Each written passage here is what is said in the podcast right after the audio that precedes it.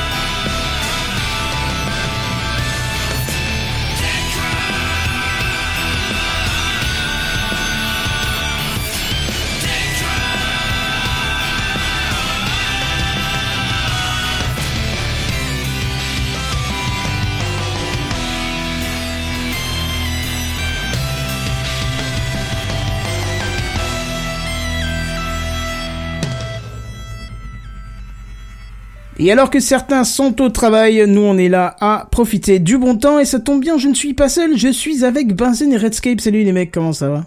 Bonsoir. Et petit comité Semaine euh, longue, longue mais comité euh, d'élite, du coup. Ouais, Ouais, exactement. ouais. Mais mais on n'est pas beaucoup, mais mais normalement Genebière devrait nous rejoindre d'ici peu. Donc ça c'est c'est déjà ça. Mais oui. Et maintenant que c'est annoncé, ça y est, tu nous as jinxé, il va pas venir. Ah non, arrête, fais pas ça. ouais. Non, j'espère j'espère que vous allez bien cette semaine. En tout cas moi ça j'ai la patate. Il fait un peu chaud quand même. Hein ça, ça y est, Ouais, on voit que l'été commence à C'est vrai arriver. hein. qu'il fait beau, mais du coup, direct tu prends cher, quoi. Pour des raisons entre deux tranquille. euh, Pour des raisons évidentes, il n'y aura pas de cam ce soir, sinon ça va être Peggy 18. Voilà, c'est ça, puisque nous avons une, une paire de vêtements en moins, on va dire. Ah. c'est, c'est exactement ça, ouais. Voilà. Le Tu haut- parles de tes lunettes, du coup, parce que une paire. Non, non, le haut et le bas. ça, ça fait une paire, ça fait deux, donc Voilà. voilà. Allez. Et puis hello à, à- au nouveau petit nom qu'on voit apparaître, papa, à quoi tu joues, JB Villiers sur le, sur JB Villers, JB Villiers? Villiers. sur le, sur le live, donc ça fait plaisir, euh, puisque vous le savez si nous écoutez en podcast, on peut nous retrouver, Techcraft en live tous les jeudis dès 21h. voilà, on vous le répète assez, et ça a l'air de marcher, parce que des fois vous venez nous écouter en live, donc ça fait super plaisir, on n'a pas l'impression de parler dans le vide. Mais si vous nous écoutez en podcast, rassurez-vous, c'est très très bien aussi, puisqu'on a vu que vous êtes beaucoup dans les stats, donc ça, ça fait plaisir. On communique pas les chiffres, parce que comme ça, ça évite que les marques nous contactent. Après, je suis obligé de les renvoyer avec perte et fracas. Mais ce qui est fou, c'est que... délicatesse ils ont mal, ils ont mal ce que tu veux derrière. dire, c'est ça? Mais tu sais quoi, mais il y a deux trois marques qui nous ont déjà contactés et surtout euh, récemment et c'est tout euh, ah on adore ce que vous faites machin euh, votre communauté ils parlent de tu sais comme s'ils connaissaient le truc et d'un coup Mm. ils demandent pouvez-vous nous partager vos statistiques d'écoute pour nous renseigner? Mmh. mais, mais non non non non enfin bref voilà quoi va crever en enfer, et puis voilà. ouais c'est ça déjà Ah, et puis après j'irai pisser dessus enfin faut Voilà, pas faut, faut voilà, aller un peu voilà. violent. Oui, enfin, c'est, après, c'est des détails, hein, tu sais. euh, oui oui pour les détails je sais pas faut voir avec la faut voir avec la compta Ouais. Euh, bref euh, qu'est-ce qu'on a en intro ce soir? Pense Rien, nada. Alors, moi, je ouais, vous ai on mis on un petit rien, feuilleté mais- de ton euh, pastrami. Voilà. Bah écoute, super. Petite vinaigrette balsamique. On n'aura pas l'occasion de le goûter, on est un peu déçus, sec, mais- sinon c'est bien. Si en intro, on peut parler de la sortie de ton, nou- de ton dernier, euh, ton dernier épisode de ton podcast. Bah, allez, euh, vite alors. Viteuf parce Ah, que bah, parce que petit programme. C'est l'introduction. Bon, on va essayer de faire vite aujourd'hui. Oh, tu parles, c'est encore un truc qui va durer des heures, ça. Le Delirium Tremens t'avait proposé une collaboration, non? Ça me dit rien du tout. Et, c'est quoi C'est c'est quoi ça? C'est ça a l'air d'être un truc avec de la bière? C'est une maladie, normalement. Oui, voilà. Mais on en profite pour accueillir J'ai une bière. Bonjour, Monsieur Bière. Oui, bonsoir, Monsieur bonsoir. Bière, bonsoir. Bonsoir. Ça... Bonsoir. Comment Bonsoir à tous. Bah écoute, euh, ça va bien. D'ailleurs, ça me fait penser. Je ne sais pas si je l'ai dit ou si je l'ai pensé très fort dans ma tête. On fait un, un gros bisou très spécial à Benji qui est en train de travailler. Ouais. Oui. C'était un petit peu Et le oui. texte d'intro. Et oui, oui, oui, oui. Donc Oui, voilà. effectivement, oui, on peut. Euh, bon, Et on l'embrasse. Ouais, voilà. Et on l'embrasse. Ensuite, tu, peux, tu peux fort. dire qu'il bosse sur l'Eurovision, il l'a dit. déjà Oui, voilà, il bosse fois, donc, actuellement, euh, c'est la demi-finale ce soir, donc euh, voilà, pour des raisons très très logiques, du coup, il peut pas être là Donc ce soir. euh, samedi, tous devant la télé. Ah bah ouais, samedi, c'est derrière, obligé. derrière, on voit rien. Et, et puis si vous regardez bien le générique jusqu'à la fin, on voit, euh, on a, on a sa mention hein, pour ceux qui le connaissent. marqué Benji évidemment. Magie en tout. Exactement. en société de prod. non non, mais très très très gros bisous à lui, puis euh, bon courage surtout pour samedi qui, euh, voilà, toujours. Ça va streamer lourd, lourd, lourd. Ouais, Ah oui, je pense. Ouais. Ouais. Ça intéresse quand même de plus en plus de monde. Hein. Je voyais ça même pour les demi-finales. En fait, il y avait vraiment un engouement euh, de ce de, de ce truc-là qui avait vraiment perdu en de sa superbe euh, ces dernières années. Puis euh, en fait, tu te rends compte aujourd'hui que ça ça repassionne les gens, même si les chansons sont parfois super nazes. Euh, vraiment, euh, ouais, c'est assez, euh, c'est assez, euh, c'est assez incroyable. Je suis désolé, j'ai des voitures, j'ai la fenêtre ouverte. Ah, je risque d'en avoir aussi. hein. Voilà, je désolé. Si je baisse la musique, on entendra les petits oiseaux dehors qui font la fête, les hirondelles et tout, mais bon. Cuit, cuit, cuit, cuit. Ah oui, effectivement, c'est fou ça. Ouais, ça, c'est les petits osios, ça, c'est pas les mêmes, c'est ceux qui font chier, tu vois. Dis, j'ai une question, alors je spoil un peu parce que tu vas, tu vas faire ta news après. Euh, c'est pas le Mini 3 Pro que tu nous parles? Oui, c'est Mini 3 Pro. Ah, Oh, ça bien va. sûr. Non. Ah, bon, Mais tout à fait, c'est bien lui. d'accord. Euh, donc oui, en intro, euh, c'est vrai que tu m'avais suggéré de parler de ça. Il y a la Terrasse Interdite épisode 2 qui est sorti euh, avec euh, Blast. Euh, on Oui, s'est bien marré, c'était ouais. bien sympa. Euh, donc euh, cool n'hésitez pas à aller jeter ouais. une oreille, c'est sympa. C'est terrasseinterdite.lepodcast.fr, forcément.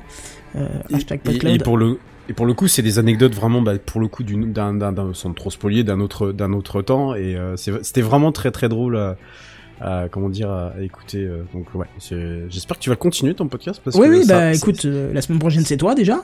Oui, voilà, Voilà, ce dimanche euh, on enregistre. Oh, il se fait mousser. c'est ça. Et après, j'ai déjà euh, 3-4 personnes de prévues. Il faut que je leur envoie absolument le, le, le, le programme, euh, dont Monsieur Zayus qui est là, qui a proposé de venir et j'étais super content.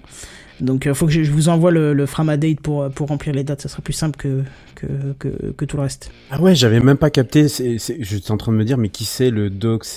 Non, mais non, Mais non. Zaius quoi. Mais Bonsoir oui, Zaius, Excuse-moi, c'est j'ai, j'ai pas vu. Oui, effectivement. Ah, le délirium, tu vois, c'est le truc du, du truc, c'est le truc à Rennes. Oui, ça. bah oui, Ah, tu maintenant vas où, monsieur dit. euh, ouais, c'est ça, c'est où tu vas, monsieur. où tu- On en reparlera longtemps de celui-là. Ah oui, oui, ça restera, ça Voilà, restera un truc. ouais, hein. ça restera. ouais. Ouais. Bon, bref. Allez, on va pas, euh, on va pas continuer dans le vide. On va aller, si je, si j'arrête d'avoir le OK, vers les Oui. news high-tech. Ce serait bien. Allez, hop. Ce lancement. Allez, je vous en sais. C'est les news high-tech. C'est les news high-tech. C'est les news high-tech. C'est les news high-tech. T'as vu le dernier iPhone, il est tout noir. C'est les news high-tech. Qu'est-ce que c'est le high-tech? C'est plus de mon temps tout ça. Et alors, on vous a déjà parlé plusieurs fois, hein, et on va en reparler ce soir parce qu'il y a quand même quelques nouveautés qui se sont accumulées. Je vous parle évidemment des Power Toys. Ça vous rappelle quelque chose? Jouets on de dit jouets euh, électriques, non euh, Quelque chose comme ça Mais pas du tout. Donc, pour les trois du fond de Techcraft qui débarquent, je fais un petit rappel. les Power Toys, c'est un ensemble utilitaire qui permet d'ajouter des fonctions à Windows. Généralement, des Ah bah ça pourrait sont- être utilitaire. Ah bah oui, généralement c'est des fonctions très pratiques et concrètes qui manquent aux utilisateurs qui sont plutôt avancés euh, de, de l'OS. Alors ça existait sous Windows XP, ça a disparu et c'est réapparu sur Windows 10. Euh, pendant quelques temps c'était en bêta, mais là ça fait quand même quelques temps que c'est bien mûr et stable. Mais je crois que c'est encore marqué, euh, pas bêta, attends, euh, c'est marqué... Parce qu'ils sont Preview. open source, hein, il- Voilà. Ils, Pardon ils sont open source, ça, il me semble. Hein, donc euh, Ouais, tu ouais. peux les avoir. euh, sur- Ils ont peut-être encore le statut bêta, non? Euh, c'est marqué preview pour l'instant. Ok, Voilà. d'accord. Mais il me semble qu'au début c'était marqué bêta, maintenant c'est marqué preview. Bon, pff, voilà, je vois pas ce que ça, ça change, mais bon, voilà. Alors comme je l'ai dit euh, dans de précédents numéros, je me rappelle plus quel numéro, je, je vais donc du coup je vais pas refaire la liste de tous les utilitaires, je vais juste passer en revue les nouveaux arrivants.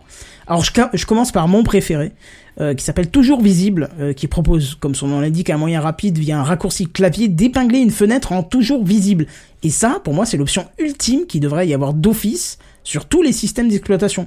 Parce que j'ai beau, euh, j'ai beau avoir euh, deux écrans euh, pour bosser au quotidien, j'ai toujours ce petit moment de jonglage entre les fenêtres et les applications qui me saoulent là quand je fais des grosses manipulations. Alors là au moins euh, c'est super pratique parce qu'en plus l'option euh, elle ajoute une bordure autour de la fenêtre concernée histoire de bien voir quelle fenêtre est toujours en, en visible. Hein. Et en plus on peut définir l'épaisseur, la couleur de cette bordure. On peut même préciser une blacklist si besoin. Euh, histoire de pas faire de fausses manies. Par exemple, si tu veux pas que Mumble soit un jour en, en, en preview, tu peux le mettre en, en toujours visible. Tu peux cliquer, euh, enfin tu peux le préciser. Et tout. ça c'est super sympa. Euh, autre J'ai une question. Oui. Je suis désolé. Est-ce qu'il y a un mode toujours debout non, il y a, il y a toujours visible, mais pas toujours debout. Non. non. Tant pis. Mais en même temps, c'est pas Renault qui fait ça, c'est Microsoft. Bah, Donc, euh, euh, on m'était dit peut-être. Bon. pourquoi pas, oui. Y a Oui, des oui, oui. Propose, hein, c'est ouvert aux suggestions, peut-être que ça Je peut faire. réfléchis. Alors, autre utilitaire super pratique au nom de Awake. Bah tiens, Awake. Ouais, ça pourrait être toujours debout, hein. Euh, si, Ouais. ça peut être ça, en fait. Toujours réveillé. Voilà, toujours réveillé, toujours debout, et dont l'icône est une tasse de café. hein, euh, donc on le connaît, il existe sur tous les OS possibles ce truc-là. Mais là, ça propose aussi sur votre PC de rester éveillé et donc de l'empêcher de passer en mode veille. Alors ça aussi c'est super pratique, je donne un cas concret. hein. Ça me saoule souvent de devoir retaper mon mot de passe à rallonge au boulot à chaque fois que je reviens du scanner dans un autre bureau. Eh ben, là, il y aura plus besoin, vous pouvez lui dire de rester réveillé 30 minutes, 1 heure, 2 heures, ou même infiniment si besoin, ce que je vous déconseille très fortement, euh, à moins que vous vouliez lancer une mise à jour pour éviter une mise en veille, je sais pas, bon. Il y a, Ouais, mais tu sais que deux choses l'une. La première, c'est en général une question de sécurité, que tu l'empêches de s'endormir, que tu le, lui permettes de s'endormir assez vite, genre quand, typiquement quand tu sors d'un bureau. Et la deuxième, c'est que ça se paramètre dans Windows tout de suite, en fait. Ouais, oui, bien sûr. Mais là, ça T'as pas de. besoin d'un outil en plus. Non, mais là, tu peux très bien. Parce que moi, par exemple, la politique de mise en veille euh, sur les PC sont, sont assez courtes pour euh, dans un but d'économie d'énergie. D'accord? Mais si Ouais. effectivement, euh, parce que j'ai tendance à. on- quand on quitte nos bureaux, généralement, c'est pour 10 minutes, un quart d'heure, 20 minutes, euh, voire plus. Mais ça arrive que tu veuilles juste aller scanner un truc et revenir. Et ben souvent, rien que le fait de mettre dans le scanner, scanner, revenir, ça fait plus de 4 minutes, 5 minutes, je sais plus combien j'ai mis, 4 ou 5. Et ben ça te met le truc en veille. Et c'est chiant euh, quand, quand t'as quand t'es dans une entreprise qui respecte euh, la sécurité comme la mienne et que j'ai mis en place des mots de passe complexes et longs, voilà, euh, toutes les 5 minutes quand t'as beaucoup de trucs à scanner, que tu fais des allers-retours et tout, c'est chiant, donc euh, bon, c'est à, se définir, tu vois, tu te dis une fois, bah, par exemple, je reste allumé de 30 minutes pour que je puisse faire mes allers-retours tranquilles, et puis... Ah, c'est tu- pour éviter de modifier la, la- Ah oui. les paramétrages à chaque fois, en fait. C'est Ah plus oui, rapide que de modifier les paramétrages du coup. Bah oui, tu vas pas modifier tous les paramètres du truc et, et surtout quand tu, quand tu tournes euh, sur un système managé par serveur, tu pourras pas les changer toi-même, tu vois. Donc euh, voilà. Bah, je sais que nous, si. En, Bah, en parce vrai, il qu'ils y a plein, droit, plein de fait. paramètres, mais ça, pour le coup, on peut le, on peut le moduler nous-mêmes. Ouais, parce que l'administrateur te laisse le droit. Mais tu Ouais. peux très bien le restreindre. Tu peux très bien restre- restreindre ce droit euh, dans certains cas. Euh, autre utilitaire qui va peut-être vous servir si vous faites des présentations devant public ou même si vous voulez enregistrer votre écran pour une démo, euh, voire même si vous avez deux ou trois écrans, ça vous arrive peut-être de perdre votre souris. Je vous avoue que ça m'arrive. Gros classique, ouais. Ouais, quand je, quand je suis sur trois écrans, ça m'arrive. Deux écrans non, mais trois écrans, ça m'arrive. Et euh, l'utilitaire s'appelle euh, utilitaire de souris. Et vous Bon, propose j'aurais quelque... ça un bout de fromage. Ouais, franchement, t'aurais pu parce que c'est la, la même fonction. le- une option très pratique, hein, qui, qui euh, on va commencer par, par la première, la localisation du curseur si vous le perdez. Il suffira de secouer votre souris ou d'appuyer deux fois sur contrôle. Alors ça se paramètre, hein, rassurez-vous, c'est vous qui choisissez, pour que l'écran se grise partout, sauf au-dessus de votre curseur. Et avec ça, je vous assure qu'il n'y a pas moyen de le perdre puisque c'est le seul endroit où ça sera clair sur votre écran. Euh, Mais on est d'accord que, pareil, ça aussi, ça se fait sans. C'est dans les options de visibilité ou quoi. Enfin, c'est pas pour pourrir ta news, hein. Bah, je- mais- Non, je crois pas. Alors, moi, je t'assure que euh, sur l'ordi de mon grand-père, je l'ai mis en place. Et Ah oui, il y mais a toi, tu clairement parles pas du de power tool, hein. Ouais, mais toi, tu parles du, du, du espèce de, de cercle qui s'agrandit dès que tu cliques quelque part et, euh... Et ça, alors, ça grise le, le reste de l'écran à part bah, autour du vois, pointeur. pas. Ah ouais, d'accord. Bon. Bon, en tout cas, ouais, bon, Ok. ça propose ça. hein. Est-ce que ça existe ou pas Moi, je te parle juste des Ouais, non, mais je dis pas que c'est une mauvaise chose, hein. Parce que là, du coup, tu, tu vas pouvoir me dire la même chose, vu qu'il y a un mode surligneur de clic qui vous permet de faire apparaître un rond de couleur sur, sous votre curseur quand vous cliquez, et évidemment de couleurs différentes si vous faites un clic droit ou clic, ou clic gauche. Et bah, ça, justement, c'est vachement bien quand tu enregistres un tuto vidéo, quand tu fais une présentation ou autre chose, que tu cliques une fois avec le gauche, une fois avec le droit, ça permet à ceux qui te regardent, qui n'ont pas forcément la vue sur votre souris, de voir ce que vous faites réellement. Tu vois Ah, ok, pour une présentation, quoi, c'est pas mal, ça, Ouais. effectivement. Parce que j'ai souvent vu des tutos vidéo sur des trucs et puis il clique et tu sais pas s'il a fait clic droit ou clic gauche. Bon, généralement t'as deux choix, hein, c'est pas trop compliqué. Mais euh, je trouve que c'est quand même pas mal de d'avoir ce type d'infos. Enfin, c'est c'est à voir parce que voilà, ça servira que dans très peu de cas. Et cette troisième option, alors là, il faut que vous me disiez à quoi ça va vous, servir parce que je pige pas. C'est l'apparition d'un réticule autour de votre curseur à la manière d'un sniper d'élite qui regarde euh, à travers sa lunette de visée. Alors, quand je dis réticule, c'est pas juste quatre traits autour, c'est que ça prend tous les écrans. Ta barre verticale, elle traverse les deux écrans. Tu vois Ah ouais. La barre horizontale, pardon, la Ah, barre tu peux même pas horizontale, dire genre c'est vraiment pour aider à centrer l'attention euh, pendant une présentation ou quoi. quoi. Bah, Imagine-toi une croix géante qui fait la taille de tous ces écrans et qui, qui est rouge, hein. bon tu peux changer les couleurs évidemment, mais qui te montre où est ta souris. Je, je ne comprends pas. Je ne visualise pas l'intérêt. La seule raison que je, ne saisis point le sens. c'est pour des personnes qui pourraient être malvoyantes. Tu vois, là, là, t'es sûr que, euh, voilà. Et qui se Ouais. prennent pour Hitman, mais... Ouais, et encore, je... trouve ça un peu gros quand même. Hein. Ah, Si tu sais, c'est dans ce but-là, c'est mal fait. Hein. bah, au moins, tu peux pas la louper, quoi. Ça, c'est sûr. Bah oui, oui, d'accord. Mais bon, voilà. Ouais. Euh, alors dernière petite utilitaire euh, et en fait je me souviens plus si je vous en avais parlé ou pas, mais c'est celle dont je me sers assez souvent et qui est vraiment super pratique. euh, c'est le color picker qui, comme son nom l'indique, permet de récupérer la Ah. couleur présente sous la pipette. Et ça, quand vous faites du graphisme, c'est vraiment, Ça, c'est oui, bien, vraiment ça, clair. top. Surtout que c'est pas juste une pipette. Hein, ça vous affiche l'hexadécimal de la couleur ainsi que le RGB et le HSL en natif. Mais vous avez accès à de nombreux autres formats de couleurs. Alors, il y a une liste, euh, j'ai préféré pas la faire parce que il faut, euh, défiler hein, pour tous les faire apparaître. Euh, vous pouvez les activer ou pas sur l'interface qui s'affiche. Il y a même une ligne qui vous affiche les couleurs similaires. Alors ça c'est vachement bien quand tu fais du graphisme, tu sais, pour commencer à avoir des petites teintes différentes, mais voilà. Et petite drôlerie, on peut activer un mode qui nomme les couleurs que vous pointez. Alors il en trouve de tout. Oh, hein, les trucs- alors là, voilà, on trouve de tout, les trucs classiques, bleu, rouge, vert, jaune fluo, machin, ce que tu veux. Puis t'as aussi du bleu métallique, du citron vert, du corail ou encore indigo. Imagine-toi. Bon, alors rassurez-vous, par contre, j'ai pas trouvé la fameuse couleur taupe. Euh, ça, Ah. je ne l'ai pas trouvé, heureusement. T'as pourtant- pas trouvé taupe. Non, et pourtant j'ai cherché. Hein, c'est- donc euh, voilà. Il- Mais je suis sûr il doit y avoir une valeur euh, RGB officielle de taupe. Tu dois pouvoir, euh, tu dois pouvoir la trouver. Non? Écoute, j'ai vraiment euh, essayé de, de, de prendre plein de photos, plein de machins et d'essayer d'aller sur des tons qui me font penser à des taupes, mais j'ai pas réussi à trouver. Ils ont peut-être pas mis. Ils auraient pu pour la vanne, mais bon. Peut-être qu'il faut de la fourrure ou un truc comme ça. Je sais pas, moi j'ai vu corail, j'ai vu indigo, et je me suis dit qu'on allait un peu trop loin dans le délire. quoi. Choucroute. C'est un peu ça, quoi.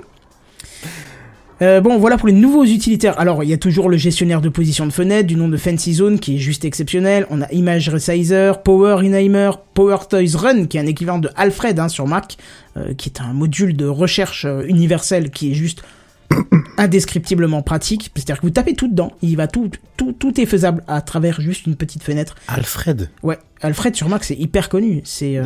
Ah non, bah non, désolé. je- tu sais, le, le module classique de recherche sur Mac, en fait, il a un équivalent plus développé qui s'appelle Alfred. Et là, euh, sur euh, le Power Toys Run, c'est l'équivalent sur PC et c'est juste magique, tu vois. Tu, tu vas, un exemple, tu vas taper, je sais pas, Photoshop, bah forcément, il va t'afficher le logiciel Photoshop, il va te proposer une- aussi une recherche sur le net, euh, peut-être voir même sur YouTube, machin. Tu vois, il te fait plein de propositions en fonction de ce que tu tapes, tu vois. C'est un peu, c'est un, un peu un mode su- surdéveloppé du quand tu touches, euh, quand tu tapes sur ta touche Windows et que tu commences à taper des, euh, Voilà, c'est ça. des trucs. Il commence lui aussi là tout doucement là depuis Windows 10 à afficher plein de résultats et tout bordel, enfin souvent qui sont issus du moteur de recherche Bing. Voilà, oui. Et ensuite qui, qui t'ouvre Edge évidemment parce que sinon c'est une hérésie, c'est pas, c'est pas drôle. D'accord, je vois. ouais. Non, là, ça respecte ton OS. Si tu ouvres une page internet, c'est ton navigateur par Ton défaut qui navigateur, s'ouvre. ouais. hein. So, voilà. D'accord, ouais, d'accord. Et c'est vachement bien, tu vois, parce que tu peux tout taper, il y aura toujours euh, ce qu'il faut en relation. Si tu tapes le nom de quelqu'un, ça va chercher tes contacts. Tu vois, c'est pas. Ah oui, euh, c'est vraiment ça, le, le, oui. le- le module de recherche universel qui est sous forme Mhm. d'une petite barre où tu tapes dedans. C'est c'est ultime, la touche de raccourci, elle est très bien, donc euh, voilà. D'accord. Euh, Qu'est-ce qu'on a encore euh, Eh ben, on a un remappeur de touches de clavier. Ouais, faut voir à quoi ça peut servir. Les extensions de l'explorateur de fichiers, là, il y a des trucs sympas, pas tout euh, forcément. Le guide des raccourcis du, du bureau, ça, on le regarde une fois et c'est marre. Euh, et le dés- désactivateur de son en vidéoconférence. Là, pareil, c'est des trucs un peu plus secondaires. Je trouve que c'est pas très Ouais. utile. Ouais, c'est vrai. c'est Surtout vraiment, que chaque outil intègre son propre. Ça fait quoi Ça désactive les autres sons de Windows quand t'es en visio? Non, ça, ça te met en fait un bouton en bas dans la barre des tâches. Euh, quand tu coupes, euh, enfin quand tu appuies dessus, ça coupe forcément euh, ce ce que tu as configuré, donc le son ou l'image, voire les deux, immédiatement sur le logiciel. Ce qui fait que, euh, tu sais, parce que, alors je sais pas si, je, je ne sais plus sur quel logiciel, mais il y avait une fameuse polémique à un moment où, où, où le- le- le- le- l'animateur de ta vidéoconférence pouvait activer le son à distance ou la caméra à distance pour voir si t'étais bien là. Il y avait des trucs de contrôle comme ça, surtout au, au début du Covid. Ah ouais. Là au moins ça bypassait le logiciel, donc forcément. euh, C'était pas Zoom Ouais. qui avait fait ça. c'est peut-être ça, je crois que mais ils sont Ouais, revenus en arrière ou je sais plus. Enfin, il y avait une en histoire dans le genre, mais je, je veux pas me. mais Voilà quoi. Hmm. Euh, Qu'est-ce qu'on a D'accord. Alors le voilà, en gros c'est un peu tous les utilitaires, euh, tous- tous les utilitaires parfaits à un seul détail près. La plupart, on doit les appeler à l'aide d'un raccourci clavier, ce qui veut dire qu'il faut les retenir. Alors, entre Windows CTRL T, Windows Shift C, Windows Shift %, Windows Shift H, CTRL Alt P, et je vais m'arrêter là parce qu'il y en a encore un, un sacré paquet. On va pas se le J'allais dire, du coup, la- je comprends pourquoi est-ce qu'il y a un applicatif pour les raccourcis Windows. Euh, oui, mais non, parce qu'ils sont seul pas concernés. apprendre, en fait. Non, ils sont Ah pas merde, concernés. ah non, non. ah, lui, lui, c'est les raccourcis Windows de ton bureau. Tu sais, les trucs euh, Windows D, Windows L, les fameux trucs pour bloquer la session, les trucs pour faire une recherche. Euh, les trucs genre que- les trucs vraiment de base que normalement tu... que ouais, t'as l'habitude et que tu connais, ouais, effectivement. ouais. Ne branche jamais de clavier QWERTY, parce que Ah oui, là, t'es foutu. Malheureux. pour le. Windows Shift %, là, c'est... C'est ça. Et donc, moi, je trouve que c'est un petit peu le côté friction du logiciel. Euh, je suis souvent en train d'ouvrir les paramètres pour aller voir quel est le raccourci clavier qui Ah, lance oui. l'utilitaire que j'ai besoin. Ouais, et je trouve que c'est un ouais. peu chiant, ça, tu vois. Ouais, bah... Donc, bon, Ça viendra dans les prochaines sessions peut-être. Je- non, mais je pense que quand tu utilises vraiment au quotidien ces utilitaires, bah tu retiens le, le truc. Mais je suis désolé, c'est un truc bidon. Euh, le contrôle, le, celui que j'utilise le plus, c'est le, le, le, le, le, le piqueur de color. Ouais. Euh, honnêtement, à chaque fois que je reviens de congé, je suis obligé de rouvrir les, les paramètres pour voir comment c'est. J'ai complètement oublié à force, quoi. Entre Windows Shift, je sais que c'est un truc avec C pour Color Picker, mais entre, est-ce que c'est euh, Windows Control, est-ce que c'est Windows Shift, est-ce que c'est Alt Control, est-ce que c'est- non, t'es Ouais, t'es en non, train de tout essayer, t'inverses ton clavier en, en anglais, après tu commences à fermer des fenêtres sans le vouloir. Non, c'est c'est pas. Mais ju- justement, ça me, ra- ça me rappelle une petite anecdote euh, donc, qui, a pas, qui, qui est pas, qui est un peu éloignée, mais qui reste un peu dans, dans Windows. Euh, Il y a, il y a un, développe, un, un comment ça s'appelle un DevOps chez nous mardi matin qui nous pose la question. Euh, dis donc, vous avez pas un, je sais pas, un, un espèce de truc à imprimer ou quoi que ce soit pour les raccourcis clavier sous VS Code, euh, Visual Studio Code. Et, euh, et, et donc on, tu sais, on commence tous à chercher. Il y en a un qui lui répond, mais oui, mais en fait, il suffit juste de les utiliser le plus souvent possible et tu les retiendras. Voilà. Bah oui, mais bon. Donc si tu l'utilises pas, en gros. Enfin si tu poses la question, c'est qu'à un moment donné t'as quand même besoin de les avoir quoi. Ouais, ouais, ouais, bah oui, oui, mais il, il suffit que tu, tu vois, moi qui travaille quotidiennement dessus, euh, les, les, rac- les raccourcis clavier, tu vois, tu, tu les as, quoi. Je veux dire, euh, c'est, euh, tu veux commenter des lignes. Bah, euh, t'en as, tu- t'en as quelques-uns que tu connais, mais moi, tu Ouais. vois, en vrai, il y a des moments où je fais du dev et il y a des moments où j'en fais moins. Bah, les, les, allez, les deux, trois raccourcis de base, de base, je Mm. les ai. Oui. Mais il y en a bien que j'utilise pas très souvent, mais qui me seraient utiles au moment où j'en aurais besoin, tu vois. Genre des trucs de sélection rectangulaire dans, dans l'outil, tu vois, ce machin. Ouais. Trucs ouais. dont t'as pas besoin souvent. Mais des fois, t'en as mais besoin. Oui, t'en as besoin, ouais. Et là, avoir une petite table de raccourcis, ce serait quand même pas le bout du monde, quoi. Ouais, ouais, ouais. Il y a certains logiciels l'incluent, mais bon, pas tous. J'ai essayé de chercher dans VS Code et a priori, c'est pas le cas. Ouais. donc, euh, bon. Essaye un truc bidon. Travaille avec la suite Adobe. Ils sont exceptionnels, eux, parce que Adobe, ils ont racheté plein de produits pour les intégrer sous leur marque. Très Ouais. bien. After Effects, euh, Photoshop, Illustrator, InDesign.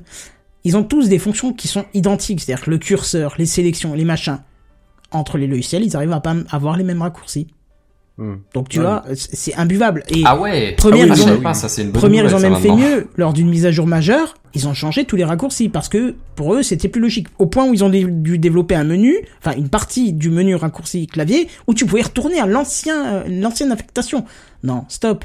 Stop, tu vois, unifier au moins vos logiciels au sein de la même marque, quoi. Bon, là, là, on, on s'éloigne un peu. Là, le problème, c'est qu'il y a trop d'utilitaires, enfin, il y a beaucoup d'utilitaires qui demandent des raccourcis, et qu'en plus, tu dois tous les connaître. Alors, euh, C'est-à-dire qu'à un moment donné, ça perd un peu de son sens quand il y en a tellement que t'arrives plus à t'en sortir, quoi. ben, moi, je trouve que c'est le côté Raccourci, c'est gagner du temps quand c'est quand c'est juste un menu euh, caché et inaccessible. Bon, Ouais. tu gagnes plus de si temps, quoi. a- Tu galères à le trouver. Ben, je sais pas si ça aurait pu s'envisager, si ça avait pu s'envisager autrement, mais en tout cas, moi, je serais bien preneur. Rien qu'une petite icône en bas dans la barre des tâches, tu vois, qui affiche une petite pop-up avec tous les raccourcis Avec des un menu, ouais, utilitaires. c'est ça. Voilà, ouais. ou un menu, Un mini, un exactement. mini menu, un truc pas forcément chiadé, tu vois, mais euh, mais une liste, euh, ne serait-ce qu'une liste bête et méchante. Voilà, c'est ça. Bon, mais, mais c'est c'est toujours en développement, c'est toujours en évolution, il rajoute toujours des choses, c'est de plus en plus stable et, et nickel, il y a rien à dire, c'est impressionnant. Parce que les toutes premières versions, il fallait désinstaller à chaque fois que tu voulais mettre la nouvelle version. Il était pas capable de se mettre à jour. Maintenant, c'est complètement automatisé, tu vois. Tu dois juste l'accepter, je crois, comme c'est du bêta, ça se comprend un peu. Euh, donc euh, voilà, c'est- top. En tout cas, si vous passez votre journée devant un, devant un PC, les Power Toys sont vraiment essentiels pour vous faciliter la tâche, et je vous invite à la tester si c'est pas le cas. Et qui parmi vous en ut- les utilise déjà? Alors non, ils sont installés, non plus. mais non, je les utilise du tout. Non, puisque je travaille sous Linux. Ah mince. Non, t'as dit, non, non, non, non, tu l'as mal dit. Je travaille sous Linux. Oh non, non, t'as pas le droit, monsieur Milliard, t'as pas le droit. Ah, c'est une Bah oui. qui a quand même quelques années là. Ouais, c'est clair, ouais. Je sais, mais elle ne vieillit pas très bien. Euh, ouais, ouais, Oui, ouais, c'est oui, oui, c'est exactement voilà. ça parce C'est- que c'est- c'est ce qu'on reproche. ça. Ouais, voilà, c'est ça. C'est pour ça pour, oui, du coup, je suis là pour faire vivre les vieux pots. Voilà, oui, qu'on fait les meilleurs crèmes.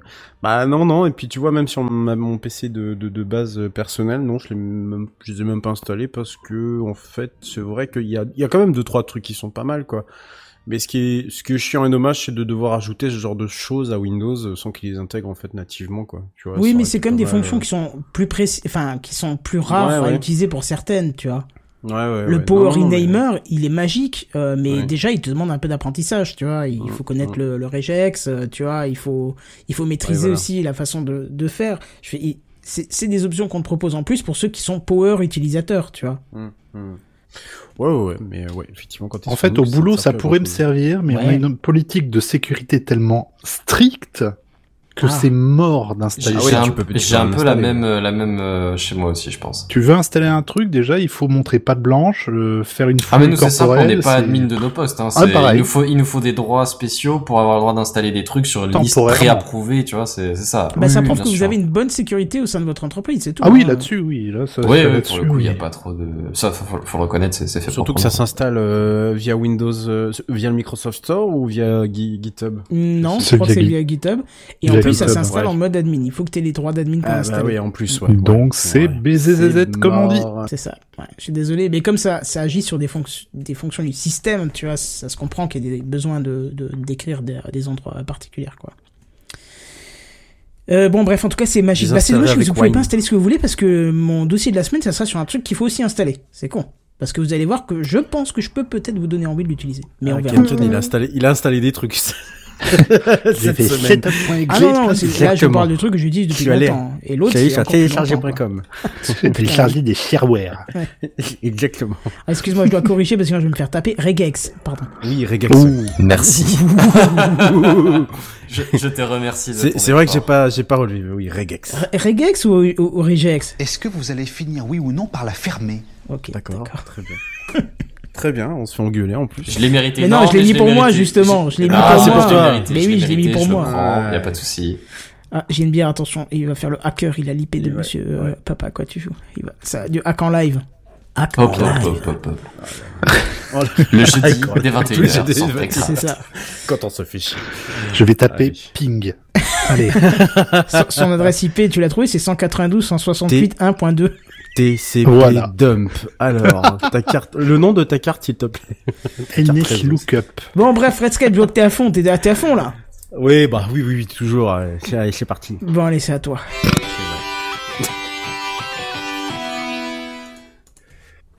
Euh, ouais. Ça vient, ça vient. Je suis tout seul à gérer tout ça. Ça, Ah ça, ouais. ça vient, ça vient. Oui. Redscape.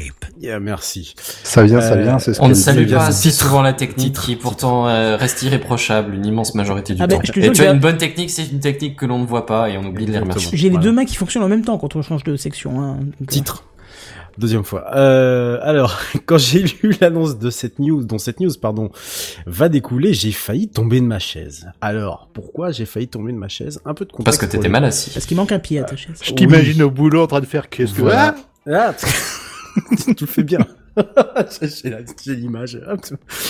Un peu de contexte pour les trois du fond, décidément, ils sont souvent cités ce soir qui ne suivent pas.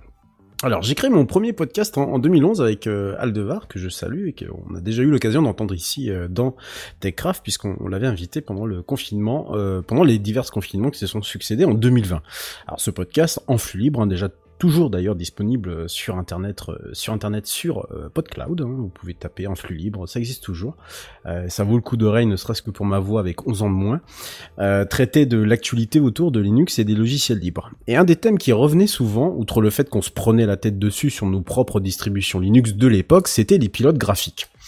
Pour respecter l'esprit, il existait des pilotes dits open source. Développés par rétro-ingénierie par la communauté, ils affichaient et affichent toujours, euh, à part celui d'Intel, des performances totalement en deçà de ce qui est en droit d'être attendu par une carte graphique.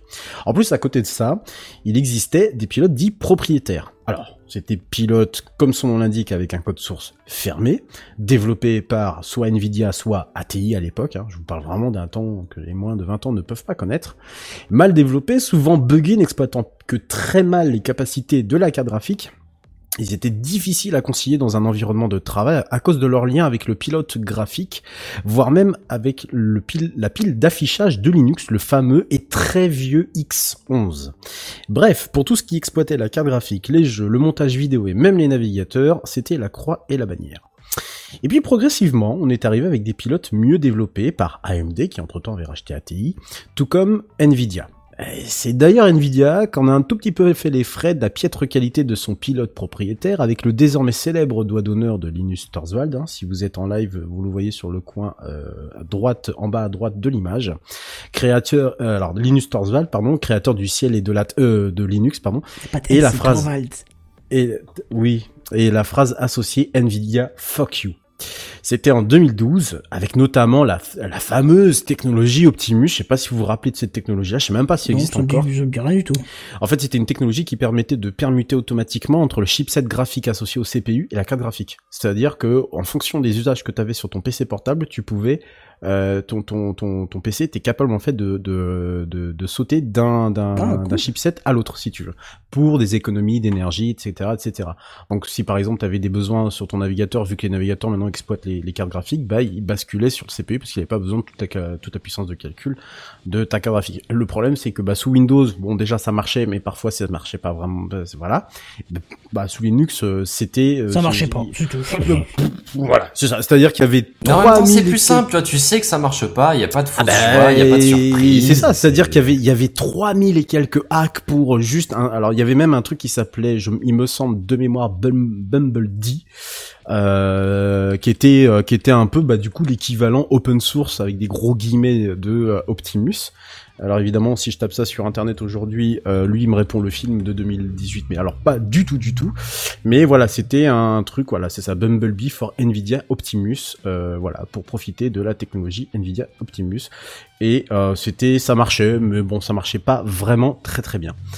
Tout ça, c'est de l'histoire ancienne, ou en tout cas, ça devrait appartenir au passé, puisqu'NVIDIA a annoncé hier soir que la partie noyau, le kernel si vous préférez, de son pilote passe en open source, sous licence GPL et MIT. Bon, ils sont tout à fait en retard par rapport à AMD, pourquoi? Parce qu'en fait, AMD a déjà inclus son propre kernel euh, open source, lui aussi, dans le noyau Linux. Donc déjà, Ah bah ils sont voilà. en retard. Ouais, voilà, ils sont en retard de, de 3-4 ans, mais bon, c'est pas grave, mieux vaut tard que jamais. Ça veut dire que du coup que n'importe quel développeur pourra apporter sa petite pierre à l'édifice, euh, à moi les, à moi comment dire les modifications, les pull requests, etc., etc.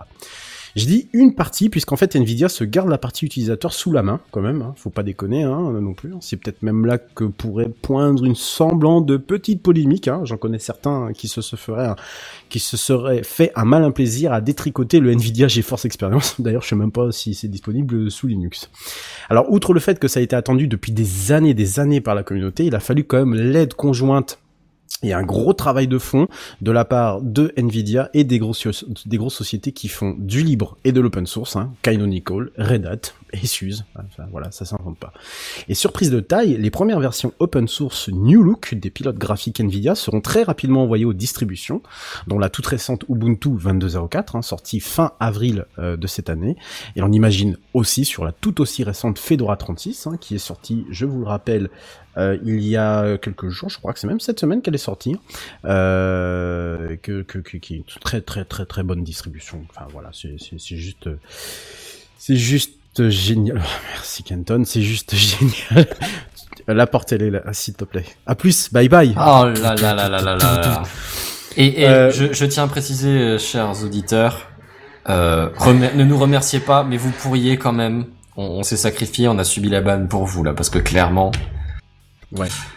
c'était pas là, facile, on a Allez, fait- c'est pas grave, on- continue. Enfin, avantage non négligeable et pas des moindres, les équipes responsables de la partie graphique de ces distributions vont pouvoir arrêter de jouer aux petits chimistes puisque qui dit code ouvert dit intégration dans le code des pilotes open source avec le support d'architectures très récentes comme les Turing ou les Ampères ou encore les, les fameuses technologies G-Sync euh, qui permettent qui permettent d'améliorer la, la, la, la- la synchronisation verticale sans devoir passer évidemment par la case pilote propriétaire. C'est disponible, alors je crois que les pilotes sont d'ailleurs disponibles, enfin le noyau est disponible sur GitHub, euh, donc voilà, ils attendent, il y a déjà des dizaines et des dizaines de pull requests qui sont déjà en, en- en attente. Euh, et c'est Nvidia en fait qui va s'occuper de, de, de, à chaque version en fait de euh, publier des de publier pardon, pardon des, des, des versions qui sont euh, compilées et packagées par leurs soins. Voilà, parce que eux aussi, du coup, ils incluent leur, leur propre leur propre source à eux. Euh, la partie évidemment utilisateur. Euh, bon, ah, j'ai envie de dire depuis 11 ans, voilà, ça fait 11 ans que euh, j'ai fait ce podcast-là. J'en ai fait 12 émissions. On a fini par s'arrêter parce que c'était, bah, au bout d'un moment, c'est vrai que c'était aussi un peu chiant de voir tant de. Je me souviens encore de nos longs débats sur Steam hein, à l'époque. Est-ce que Steam va arriver sous Linux? Voilà, aujourd'hui. Bah là, doivent être contents eux, de leur côté. Ah bah oui parce que euh, ils savent que leur euh, alors déjà leur module Proton est vachement utilisé, euh, ils peuvent porter leur jeu et faire une console portable. Il y a Tesla qui dit moi j'aimerais bien aussi travailler dessus. Il y a Google qui dit bah moi aussi j'aimerais bien travailler dessus.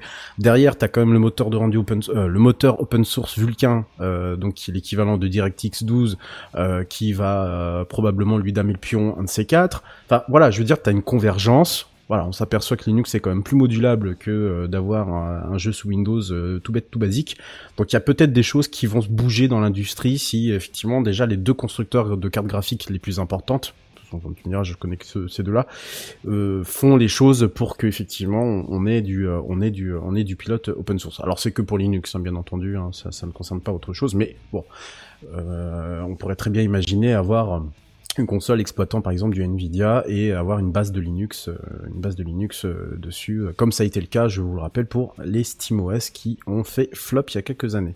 Il faut toujours qu'ils lancent des, lancent des trucs beaucoup plus tôt que prévu et puis voilà, ça finit par. Et, et je sais pas comment je fais, mais moi perso je confonds toujours les SteamOS qui ont effectivement disparu et les Nvidia OS qui, pour le coup, à ce que j'en sache, fonctionnent encore. Je sais pas. Il y a eu un OS pour Nvidia? Bah parce que euh, ouais, sur les espèces de de parce qu'autant le, le Steam Deck il existe encore, mais les Steam les consoles Steam plus. Et il me semble bien que la console Deck, Nvidia, elle existe encore en revanche, non? Ah, je sais pas. Je, je dis peut-être une bêtise, je sais je sais plus. Pas, je vois même pas de, de, quoi tu parles, tu vois.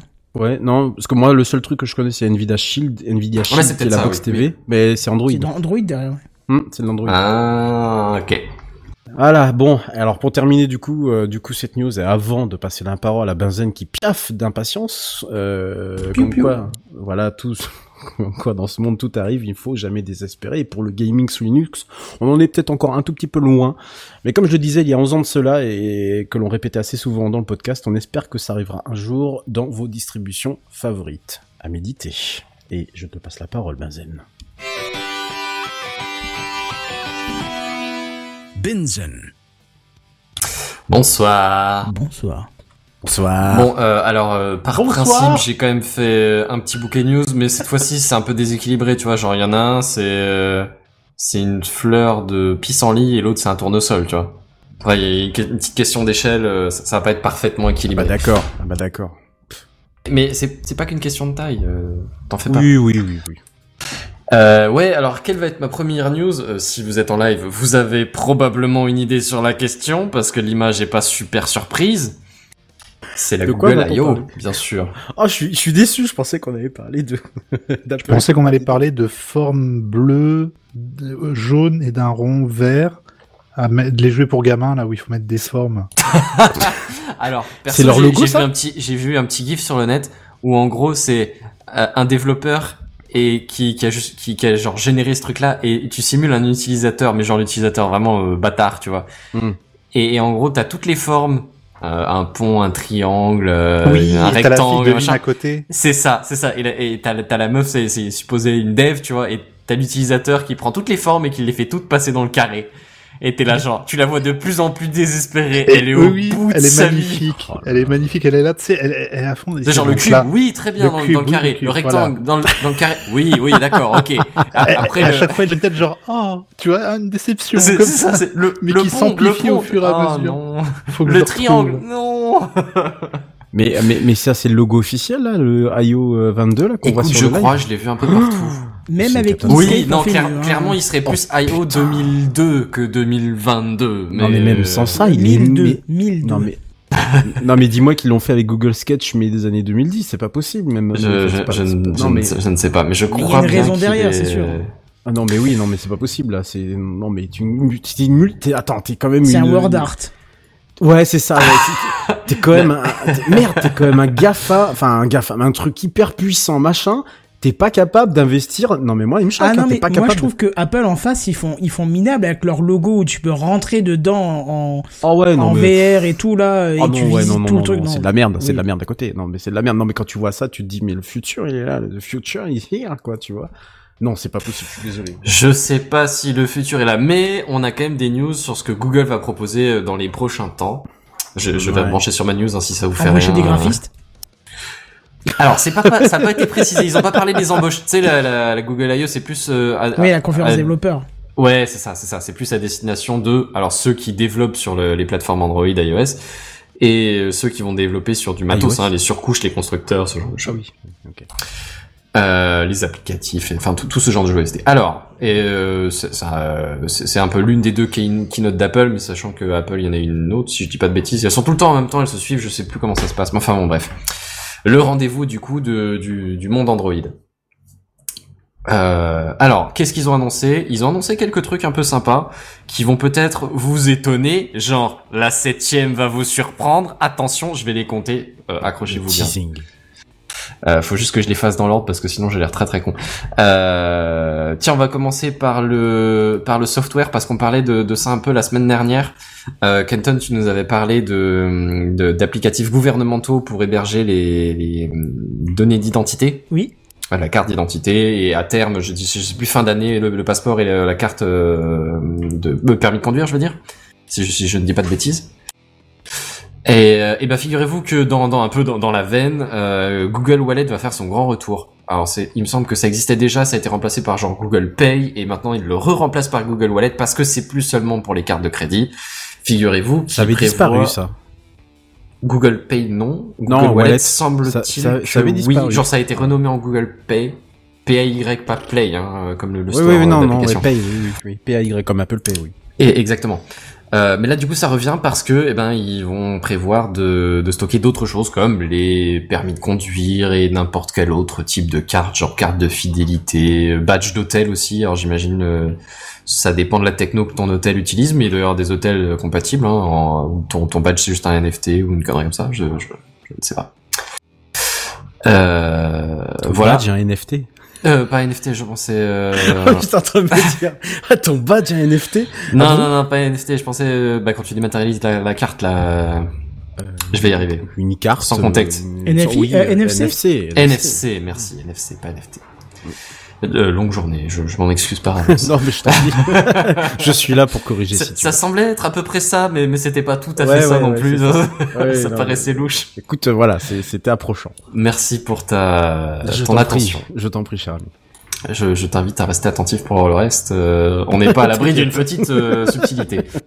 Alors, euh, qui dit Google I.O. dit forcément qu'il va y avoir un peu d'histoire de, de maisons connectées. Et nous regrettons présentement la- l'absence de notre euh, cher Buddy, que l'on salue. Ah ouais. Notre ambassadeur. Notre ambassadeur qui, euh, d'ailleurs, pourrait profiter de certaines des nouveautés qu'on va évoquer vite fait.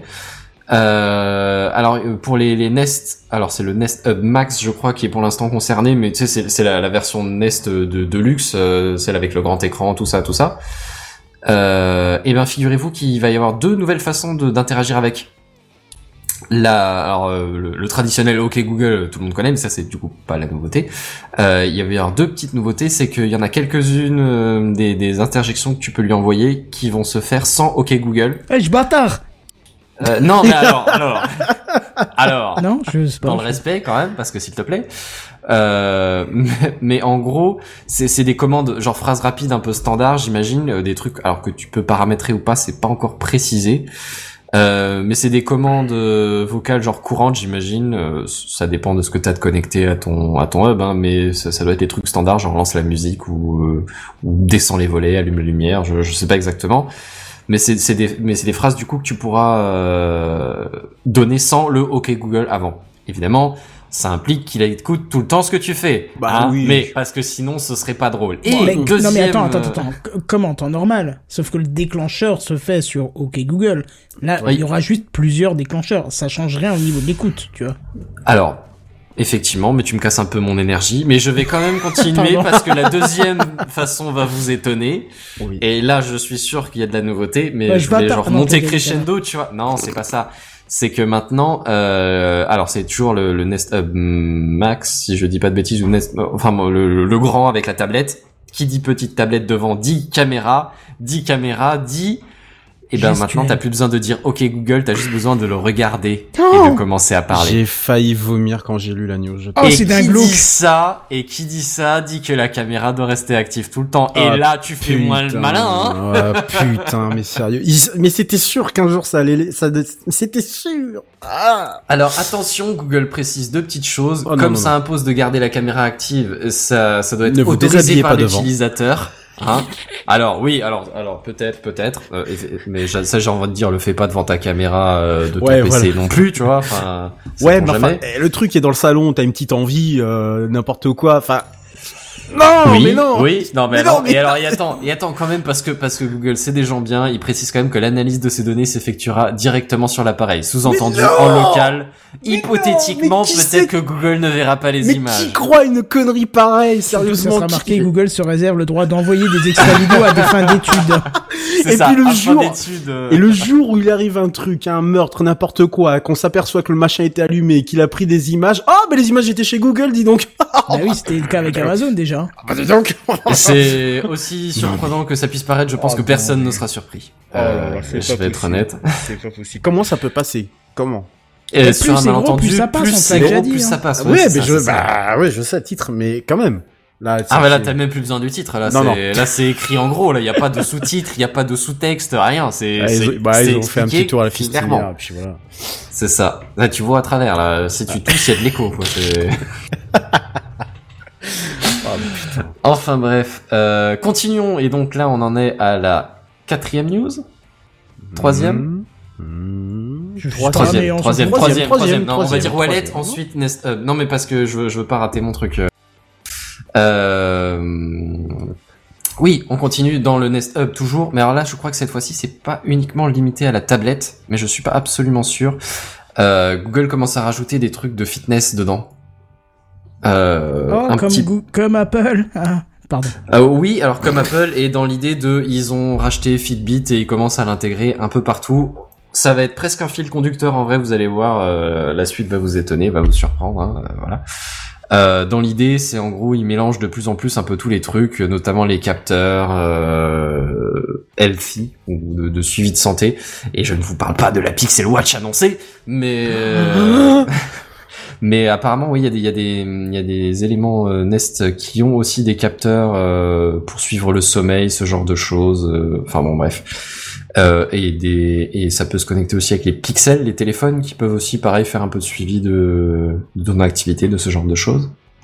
Donc Ouais, en gros l'écosystème se construit un peu et effectivement c'est pas sans rappeler euh, ce que fait un des concurrents euh, non nommés. euh, D'ailleurs, on a on a des informations sur la la la Pixel. euh, La Pixel Watch, eh ben je t'en parlerai après parce que parce que c'est un sujet qui m'intéresse. Mais euh, c'était donc une petite une, une petite euh, troisième news vite fait. Une quatrième, on reste toujours un peu dans le soft, on verra sur le, le matériel après. Non, remarque, tu sais quoi? On va rester dans le mat on va on va passer dans le matériel entre temps vite fait parce que là je vous parle de la Nest Hub depuis tout à l'heure, mais en fait c'est donc euh, cette espèce de petite tablette qui est fixée sur un socle qui est supposé être donc le, centre un peu de ta domotique fa- façon Google. Et ben figurez-vous qu'ils ont annoncé euh, en termes de matériel une tablette qui ressemble de très très près à juste la tablette du Nest Hub, mais euh, mais juste la tablette, tu vois. Vraiment, ça ressemble de très très très très près à ça. Euh, voilà, donc euh, une Pixel Pad, je crois, si je ne dis pas de bêtises, euh, qui sera euh, prévue, si je ne dis pas de bêtises encore, pour l'automne, en même temps que les Pixel 7. Et je vous en ai trop dit, on verra ça après. Euh, Tu donc, teases, tu teases, hein. oui, mais, mais je tease dans tous les sens, ça, c'est une folie. Ouais. C'est parce que tout est lié, tu vois. C'est. Ouais, oui, les- Non, en vrai, dans... quand tu regardes les news, elles se, re- elles se retapent un peu toutes, euh, les Fitbit, les, les Nest Hub, les machins, dans tous les sens, ça se retape. Ça, c'est pour le coup, j'ai pas fait la, la conférence en elle-même, mais euh, c'est vrai que tu, que tu vois vraiment une espèce de tendance de fond à, à, à unifier, tu vois, à, Bah, à ils veulent un pense, écosystème. euh, quoi. ouais, ils veulent faire un écosystème, hein, c'est clairement. Après, en veulent- théorie, il est quand même plus ouvert que celui d'Apple au sens que tu peux l'intégrer avec des trucs qui sont pas faits par Google, mais clairement ils essaient quand même un peu d'aller dans une espèce de direction de on propose aussi notre Ah, version. Oui, tu attends. Et puis sachant qu'en plus, tu vois, ne serait-ce que pour les dernières versions de quand tu t'as, t'as, t'as- je sais pas, tu veux faire la bêta de d'Android, ce genre de choses là, c'est quand même installable. Oui, En général, que ça, sur en le sur les pixels. Ou quel- Voilà. mais, mais- mais remarque, alors je, je vais je vais le refaire, hein, mais c'est les pixels et quelques autres marques quand même, ou quelques autres modèles de quelques autres marques, tu vois. sont- sont- sont C'est rares, souvent des trucs sans surcouche ou quoi que ce soit, tu vois. Voilà, mais, ça. Ouais. Ça reste quand même plus ouvert, mais effectivement, on- tu vois quand même une espèce de tendance à, à proposer un peu tous les segments du marché. Mm, mm. Pas, pas que je le critique en soi, hein, c'est pas, euh, pas rien de bon à ça. non, hein, mais enfin, disons qu'ils ont, euh, ils ont quelques années de, de, de, retard et puis ils ont mis beaucoup de temps. dirais ça, finalement. Ils ont Ouais. mis quand même beaucoup, beaucoup de temps en fait à le comprendre et à se dire. à se euh, décider peut-être, à ouais, faire c'est le ça, pas. ouais, exactement. Et en même temps, il va y avoir des airs de déjà vu, mais euh, déjà vu, note le, on verra plus tard. Encore du suspense. On n'arrête plus. Euh, ouais, petite news quand même. euh, alors si jamais Google Traduction, il rajoute 24 langues. Et Ah ouais. honnêtement, quand tu vois le panel de langues qui sont déjà proposées, qui clairement sont pour beaucoup des dialectes, après ça dépend peut-être de ta définition dialecte-langue, mais euh, tu, tu dis qu'il en rajoute encore 24, tu fais euh, ok, ben bon boulot les gars. Euh, sinon, ils, ils, ils vont rajouter aussi à Google Maps un nouveau truc qui, pour le coup, m'intéresse pas mal. C'est une espèce de Street View, ça vous parle encore à tous, Ah oui, oh, je l'utilise Ouais, tous les ouais, jours. Ouais. ouais. mais avec une vue immersive. Genre un, un espèce de, de, de Google Earth, tu vois. C'est-à-dire Alors l'idée, c'est que en gros, tu, tu te balades sur euh, Google Maps, classique, Ouais. et si t'es dans une grande ville, il y a moyen qu'ils te le mettent, euh, que, alors je sais, je sais maintenant pas comment exactement ça se place dans l'interface, tu vois, mais il y a moyen de, de lui demander une version relief, une version immersive, où tu te passes à l'intérieur du quartier. Et je vois, alors c'est pour l'instant c'est prévu dans quelques centres-villes, genre euh, Londres, New York, San Francisco, Tokyo, un, un truc comme ça. Quel- quelques villes pilotes, quoi, on va dire, quelques métropoles pilotes. Et l'idée, c'est vraiment a priori de t'aider à te repérer dans les, les, les ensembles euh, urbains denses, tu vois. Ou, ou par exemple, tu vois, je, je, je sais pas, mais il peut y avoir plusieurs commerces à une même adresse, tu vois, Ouais. pour t'aider à te repérer dans le truc, tu vois. Genre, et là maintenant, si tu lèves la tête, euh, tu vas voir Bah, qu'au c'est deuxième étage, c'est la lingerie. euh. Ah oui, mais avec du relief, du coup, en, en monde euh, immersif. D'accord, ok, oui. ok, En fait, la 3D, techno quoi. derrière, ce que j'avais lu, c'est qu'ils utilisaient vraiment uniquement les photos satellites pour faire une sorte de photogrammétrie, un peu comme Bing Maps, et ça me fait mal de le dire, l'avait fait en fait, en se basant uniquement sur les photos satellites. Ils avaient fait, bah là, il y a un bâtiment, là, il y a une rue, il y a machin. Et Ouais. c'est ce que Google Maps veut implémenter Comme, justement comme dans, le fait Apple aussi son avec appli. son Maps. Oui. Euh, Oui. Bah, je connais ni Bing Maps ni Apple Maps, donc je vais. Mais c'est aussi que pour les grandes villes. Hein. Oui, Ouais, mais j'imagine que c'est là où c'est euh, le plus utile et voire le plus pertinent. Et peut-être que comme c'est, il y a beaucoup plus de monde, peut-être que au niveau satellite c'est plus suivi. Peut-être, je sais d'ailleurs- pas. D'ailleurs, je, je rajoute une petite précision. Je vous invite à faire le test parce que c'est saisissant. Google Earth le propose aussi. Alors Google Earth, avant c'était toujours le logiciel, maintenant il est aussi sur le web. Et ils ont sorti un truc qui s'appelle Google Earth Studio. D'accord? Où vous Ouais. pouvez en fait euh, programmer votre voyage par des points, euh, des, des, des points, des points clés au sein de Google Earth. Donc c'est ce que tu décris avec le relief et tout. Hein. C'est déjà, ça c'est déjà dispo. Faites le test ou, ou si vous avez, ça vous fait chier, allez chercher une vidéo de Stéphane Couchou qui a fait une vidéo euh, à partir de, de Google Earth Studio et qui a fait les mêmes plans en drone et il a montré les deux. Il a demandé euh, à ce qu'on puisse définir quels sont les vrais plans et quels sont faits avec ce, euh, avec ce Google Earth Studio. À ce point-là, Et ben parfois c'est difficile dans certaines conditions, certaines conditions, genre à Paris. euh, là où il y a le plus de oui, là définition. où il y a eu beaucoup où- de, ouais, voilà. c'est ça, là où il y a eu beaucoup de photos Oh récentes vache, et. Tu, tu, tu es sur la vidéo? Wow. C'est dingue. La hein. défense, là Ouais, c'est dingue. hein. Paris, Franchement, c'est putain, c'est fou. Je Ah. vous la mets euh, dans le lien chat pour. euh, Ouais. Oui, oui, je la mets dans le chat. Ouais, Twitch. vous allez voir, c'est assez impressionnant. Ouais. Euh, pardon, hein, je t'ai coupé, mais c'était Non, non, non, non, complément absolument avec ce pas, que tu absolument pas. disais, C'était intéressant. Hein. Je, je, je te, je te coupe pas justement parce que ça m'intéresse. Hein. Sinon, je t'aurais envoyé te faire foutre. Ne t'inquiète pas. Cordialement. enfin, respectueusement, chef. Bien, ça va sans dire. Oui, avec Évidemment. Vaseline, quoi. Et, et pertinemment. Euh, ouais, alors petit petit détail, hum, le Sundar Pichai, le, le, le PDG, a fait un point sur Google Maps aussi au passage en mettant avant le fait en avant le fait que Google Maps essaie de proposer des trajets éco-friendly. En gros, des trajets alternatifs plus écologiques qui permettraient d'é- d'économiser euh, des, des émissions de carbone, quoi.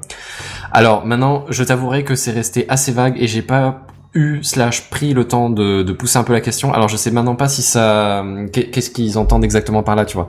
Est-ce que c'est quand tu lui demandes euh, un, trajet, il te met en avant les alternatives genre euh, vélo, pied, transport en commun? Est-ce que c'est qui te propose des bouts de, pied ou de vélo en plus des transports en commun plutôt que de, proposer genre un VTC ou je sais pas quoi, tu vois? Je t'avouerai que c'est resté assez flou. Genre ils avancent des demi-millions de tonnes métriques d'émissions de carbone économisées, euh, doubler le chiffre d'ici fin 2022.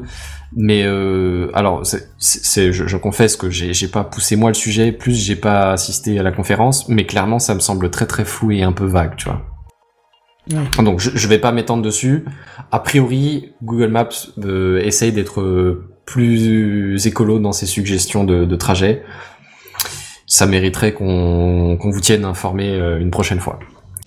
Je vais en rester là. Ou que, l'un d'entre nous essaye euh, pour voir ce que ça. Ce que ça- Ouais, ouais, alors euh, je, je me le noterais bien écolo- si j'avais pas peur d'oublier, mais clairement, euh, parce que j'utilise Google Maps régulièrement, hein, mais je, Hmm. je, je, je le, le regarde rarement dans le but de déterminer comment je vais faire un trajet. Ou pas très souvent en tout cas. En général, je sais comment je vais faire le trajet. La question, c'est juste par où est-ce que je passe exactement, tu vois. Je sais que si je vais à l'autre Ouais, bout de la métropole, euh, en transport en commun, ça va me prendre un certain temps, en vélo, ça va être chiant, en plus il pleut, euh, allez, je, je sais quelle va être ma solution, tu vois. Mm. Mais la question c'est par où exactement est-ce que je vais passer, par où est-ce que ce sera plus rapide, par, euh, par où est-ce qu'il y a du trafic en ce moment, enfin ce genre de choses. Ah ouais. Mais l'air de rien, ça rentre dans les mœurs quand même. Hein. Ouais, ouais, bah ouais, progressivement, ouais. À mesure. Ouais. Euh, et donc, euh, on avait dit qu'il y avait un peu de software d'annoncer. Eh ben, je vais vous en parler un peu plus. Alors, à savoir que euh, d'ici, il y, a- rien de, de super urgent genre, qui sort demain matin. Euh, c'est des trucs qui arrivent au fur et à mesure. À, à savoir euh, le Pixel 6a, ce qui est donc la version euh, C pour les, les iPhones. Ça, c'est la version cheap. Oui, Enfin, oui, pas cheap, S, enfin cheap, mais S. S, Ouais. S, pardon, ouais. Euh, donc le, le, le 6 et le 6 Pro est sont sortis l'année dernière, je crois, ou cette ou à Noël, je, je sais plus. Euh, fin d'année dernière, normalement. Ouais, fin d'année dernière. Octobre, un truc comme ça. Ouais. Et donc le 6A est prévu pour juillet. Mais au passage, ils ont quand même teasé directement les Pixel 7 et 7 Pro qui sont prévus à l'automne. Euh, au passage, donc, euh, en même temps que les, les Pixel 7, ils ont, ils ont annoncé les, des nouveautés, enfin des, des nouveautés, non, des, des bêtas, pardon, pour euh, Android 13, sachant que la version 12 est la version stable officielle déployée. Ça veut pas dire que vous tournez sur Android 12, hein, bien sûr. Il se peut très bien que votre éditeur n'ait soit pas maintenu votre téléphone, soit ait pas encore déployé la, la- la- surcouche et donc la version 12 qui va avec. Euh, c'est un peu le, le truc d'Android. Hein, on tourne pas tous au même régime. Euh, mais en tout cas, c'est la, la version 12, c'est actuellement la version stable officielle déployée, et donc là c'est la bé- deuxième bêta d'Android 13, et a priori Android 13 euh, sera prévu de pour sortir à l'automne en même temps que le Pixel 7 et le Pixel 7 Pro. Jusque là, c'est raccord. Aussi annoncé vaguement, c'est la Pixel Watch Ah la, la montre connectée de Google. Et alors, euh, moi, je t'avouerai que j'attends depuis maintenant quelques années quand même, avec un peu d'attention, un équivalent à l'Apple Watch que j'ai pas encore trouvé dans le monde Android. Et C'est pour ça que je suis repassé chez Apple. J'avais pas Et- la patience. Et ben ouais, mais mais du coup, je ils, ils ont ils ont pas encore ils en ont pas dit assez encore sur cette Pixel Watch. Je t'avouerai qu'elle qu'elle concrétise encore mes espoirs. Euh, Bah, du côté de mais pour Samsung- l'instant, ils en ont pas annoncé grand chose. A priori, elle sera disponible à l'automne, même même euh, horizon que les Pixel 7 et 7 Pro du coup. Justement, Benzen, du côté de, Ouais. du côté, euh, euh, du côté de Samsung, vu qu'ils avaient euh, annoncé, je me souviens l'année dernière, de- d'unifier Google et Samsung avaient euh, choisi d'unifier leur leur force et de faire un Wear ouais, OS. a un OS un OS commun, Un le OS Wear OS, unique. si je dis pas Voilà, de bêtises. c'est- Ouais, c'est ça, le Wear OS. Euh, non, il y avait rien qui t'intéressait du côté de Samsung. Après, faut peut-être Eh ben. Des trop. exigences assez poussées. Je t'avouerai que j'avais aussi des espoirs dans la, la montre qu'ils ont annoncé euh, la dernière montre, je sais plus la combien c'est, la 6 ou je sais plus quoi. Ouais. Euh, ou non moins moins que ça peut-être 4 ou 5. Enfin bon, bref la, la, la Samsung a Watch chouette, en ou tout cas. quelque chose comme ça. Elle a, elle a, elle a- euh, Ouais, ouais, alors, ouais, mais moi alors, un joli design. C'est même pas une question de design en ce qui me concerne. C'est une question de fonctionnalité et plus de caractéristiques même que de fonctionnalité. C'est-à-dire que je cherche une montre connectée, oui, donc euh, pouvoir faire un peu de smart euh, dessus, tu vois, recevoir les, les notifs, euh, répondre, deux trois petits trucs à la con. Mais je veux aussi une montre qui me permette au passage de faire un peu le suivi sportif et ce genre de choses. Euh, alors, bon, pulsation cardiaque, euh, euh, suivi des trajets, ce genre de choses, mais notamment aussi, et c'est là que la, la Galaxy Watch m'a lâché, euh, que je puisse emmener à la piscine. Ah, tu peux oui, oui, oui. Que je peux Non. emmener dans l'eau. Alors, pas, je te parle pas genre résistant aux projections de flotte. Que je peux emmener dans l'eau, nager jusqu'à au moins 3 mètres de profond pendant une heure, et là, non. Ça c'est intéressant parce que moi la Galaxy Watch je l'avais prise il y a quelques temps et euh, je suis allé dans la mer, je suis allé dans la piscine avec, j'ai j'ai tout fait avec cette montre. Bon, en tout cas, elle n'était pas annoncée comme ça. C'est fou. Alors d'ailleurs c'est intéressant parce que tu vois là les exigences que tu as et que je respecte, il y a pas de il y a pas de problème. Ouais. T'inquiète, tu sais le truc déjà qui fait tr- très condescendant. Non, j'aurais tout à fait. je respecte votre position, euh, respectez la mienne. Moi, au-delà de ça, le, je disais donc, ce qui est, c'est, j'at- j'attendais beaucoup une, une Pixel Watch. Je me disais, qu'est-ce qu'ils foutent? Il y avait toute Ouais. cette histoire de Wear OS, machin. Samsung avait pris le lead, et c'est en fait ça qui m'embêtait beaucoup, c'est que moi, j'avais pas envie de dépendre d'un constructeur tiers. Je voulais que si il fallait avoir une montre, j'ai pris une Samsung parce que j'en avais eu l'occasion et que ça m'avait rien coûté, Mhm. mais je voulais, euh, du- si j'étais chez Google, dans ce cas-là, je vais prendre full Google, tu vois. Ouais. C'est pour la raison pour laquelle j'ai, par exemple, j'étais sur Pixel avant, parce que Ouais. Android c'est Google, je veux le de base, je veux euh, un système Pas de qui est fait par le. Le Tout très pareil, dur tout et pareil, pas, ouais, sûr. Alors, ouais. c'est vrai que Pas- les surcouches, c'est quand même très très vite chiant. Moi, c'est pour ça que j'étais passé sur les OnePlus quand ils étaient sortis, le, le Tout tout, pareil. tu sais. Et- Exactement, ouais. ouais, Pour justement bénéficier du fait que C'est ça, le pur, net, euh, propre, rien de, m'emmerde pas avec tes cochonneries. et j'avais vu ça. genre chez mes parents, j'avais eu un Samsung Avant et j'étais ah, s'il te plaît, quoi, on pourrait avoir la moitié des trucs qui, qui sont là de force que je pourrais enlever, qui me servent jamais à rien, Bixby sur Ah. Je sais même pas ce que c'est. Je crois que c'est arrêté, ça, non Ah bah ça m'étonne C'était pas. quoi C'était un truc de Samsung, non Ouais, C'est c'est un ça. assistant personnel Ah ouais, non, disponible en anglais seulement. Oh, mais ils ont arrêté. En plus, non, mais bon, Il fallait lui parler arrêté. dans la langue de Eh, Shakespeare. dites Il y avait même le Samsung Store. Alors je sais pas si Oui, ça existe oh, encore mais toujours, putain, mais enfin le truc. euh, Quel doublon quoi. Et puis surtout, euh, en- je, je me souviens sur le smartphone de, Ah de- de- la personne avec qui je vivais à, à- avec qui je vivais à l'époque euh, le, le- le- quand il a fallu revendre son téléphone euh, euh, du coup euh, et je salue celle qui vient de nous rejoindre d'ailleurs voilà au passage qu'est-ce que j'étais en train de dire? Oui donc oui oui quand il a fallu en fait refaire tout le tout le téléphone il, il- il faut imaginer le nombre d'applications préinstallées, mais c'est incroyable.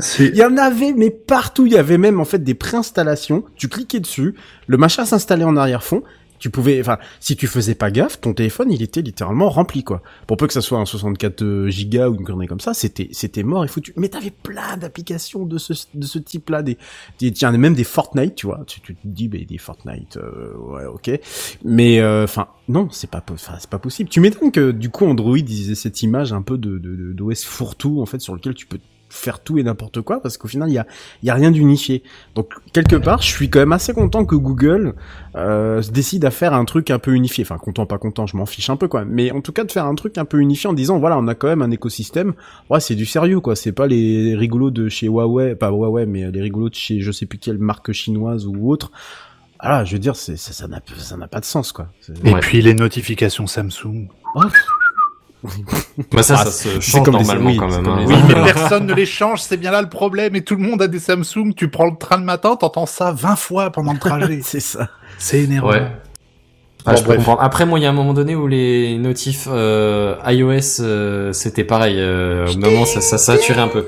Là, là, pour le coup, s'il faut reconnaître un truc aux petits, aux petits écouteurs, euh, je sais même plus comment ça, Air, Airbud, AirPod. Pixel Buds Pro. Ah oui, là, non, Non, oui, mais alors, il y pardon, en a- ils- ils en font AirPods- tous, mais- AirPods, mais AirPods oui. Pro, ouais. Mm. Et les AirPods like, tu vois.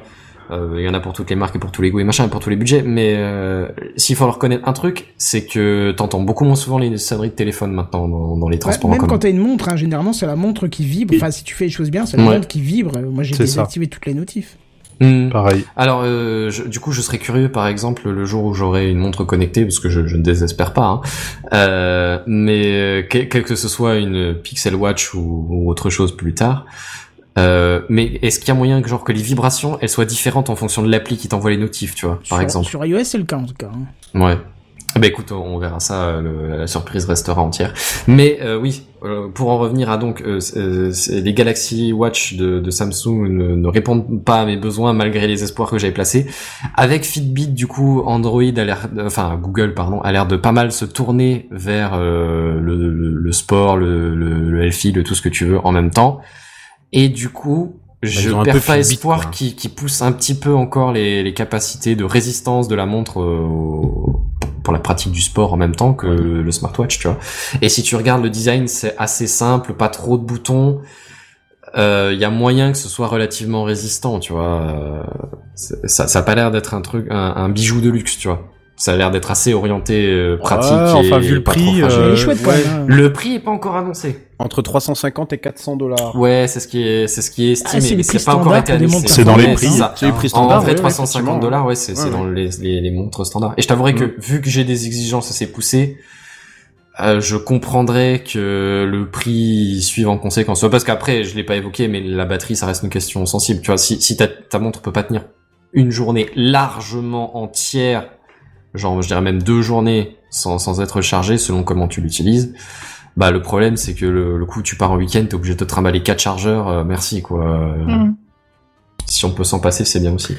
Clair. Enfin bref, donc euh, Pixel Watch annoncé, pas, en- pas encore dans les bacs. Euh, Il va falloir euh, rester patient, les enfants. Et est-ce qu'on n'arriverait pas à la septième news? Bah, si, La fameuse, la fameuse. Le petit air de déjà vu. Et alors là, accrochez-vous bien parce que vous allez être scotché. Les Google Glass ne sont pas mortes. Oh putain. Ah non, c'est pas vrai, ils ont pas Ah, Ah ressuscité. oui, c'est bon, allez, on y va. Non, Allez, à plus, bye ont- bye. Et après Google Wave. Ah, il me reste Et des bonne journée, pour ceux bien qui sûr. veulent. ouais, non, euh, très sérieusement, et les, alors les, les Google Glass, ça vous, le nom vous dit peut-être quelque chose. C'est un projet qui est mort depuis maintenant, enfin qui, qui était dans un sommeil éternel. Oh, c'était les moins pires de toutes les glaces qu'on ait vues. hein. Alors oui, oui, Oh, oui, putain, non, mais attends, mais je, je représente le, euh, parce que là, le- pour les plus jeunes d'entre nous, ça vous dit peut-être même rien, parce que ça fait quand même, allez, au moins 5 ans que plus personne n'en a jamais entendu parler.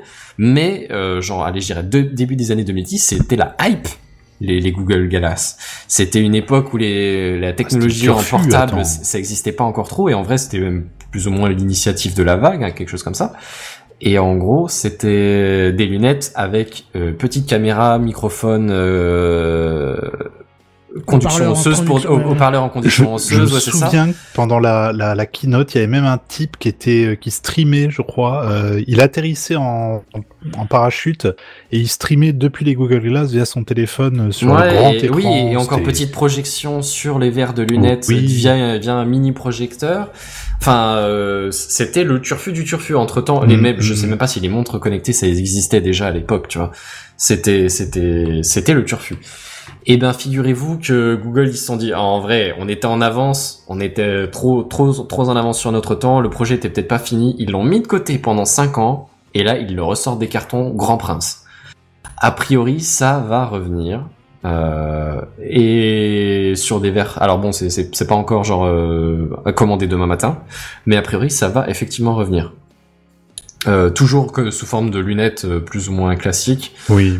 Euh, un, peu les mêmes technologies a priori que ce qu'on a évoqué là vite fait de, des versions antérieures, hein, c'est-à-dire euh, projection directement sur l'écran, euh, enceinte en conduction osseuse, enfin enceinte du coup tr- transmission sonore via conduction osseuse.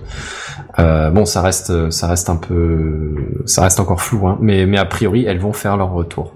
N'empêche, et les Google Glass ont 11 ans aujourd'hui. Hein. Oh merde. 11 ans, ah oui, donc oui, Oh, quand je disais début des années 2010, j'étais pas très très loin du Ça a, été, hein. euh, ouais. ça a commencé à être fait en 2011, c'est rentré en phase de test en 2012. Ouais. Et euh, le 23 mai 2012, euh, démonstration au cours d'émission. Là.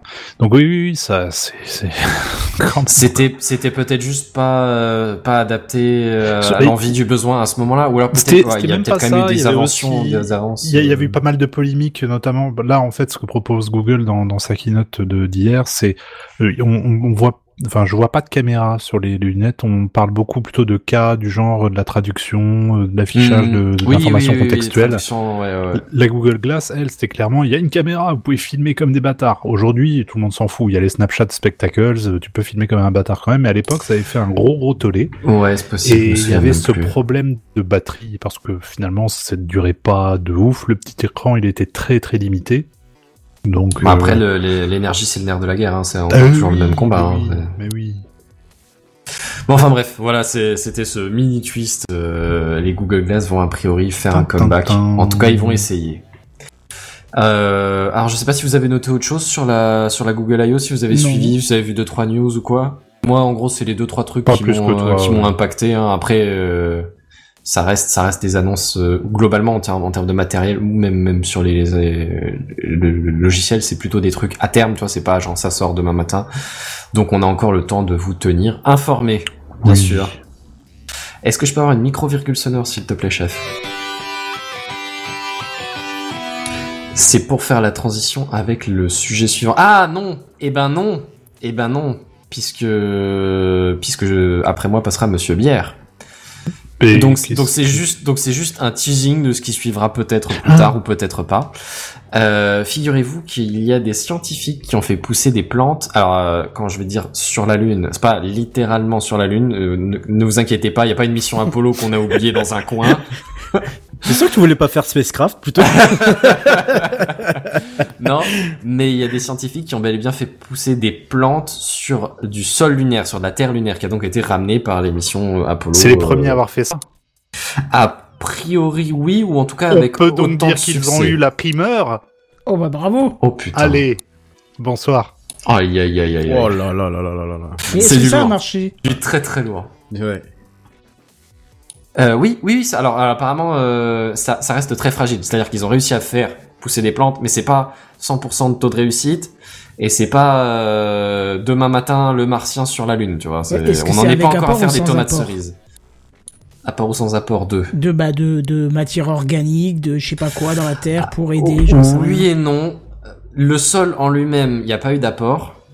Mais ils ont apporté d'une, de l'eau. Oui bah ça. Euh, bon alors de la lumière ça tu t'en doutais un peu mais mais, mais mais mais de l'eau liquide euh, sur la lune c'est pas si courant que ça autant que je non mais sache. d'accord, mais l'eau euh, c'est obligatoire pour la vie. donc. Oui oui et euh, alors c'est dans du sol euh, lunaire mais ils les ont fait pousser à l'air libre donc il y avait quand même du Ah carbone. ouais, il y a de Oui, l'oxygène bon, et c'est tout le normal. bordel. Ouais, d'accord, ouais. Oui, ils ont juste fait l'expérience avec euh, de la matière, euh, matière lunaire. Oui, mais avec de, alors les, je euh, sais plus les régalites ou je sais plus comment ça s'appelle, le- Régolithes. les, les régolithes, pardon.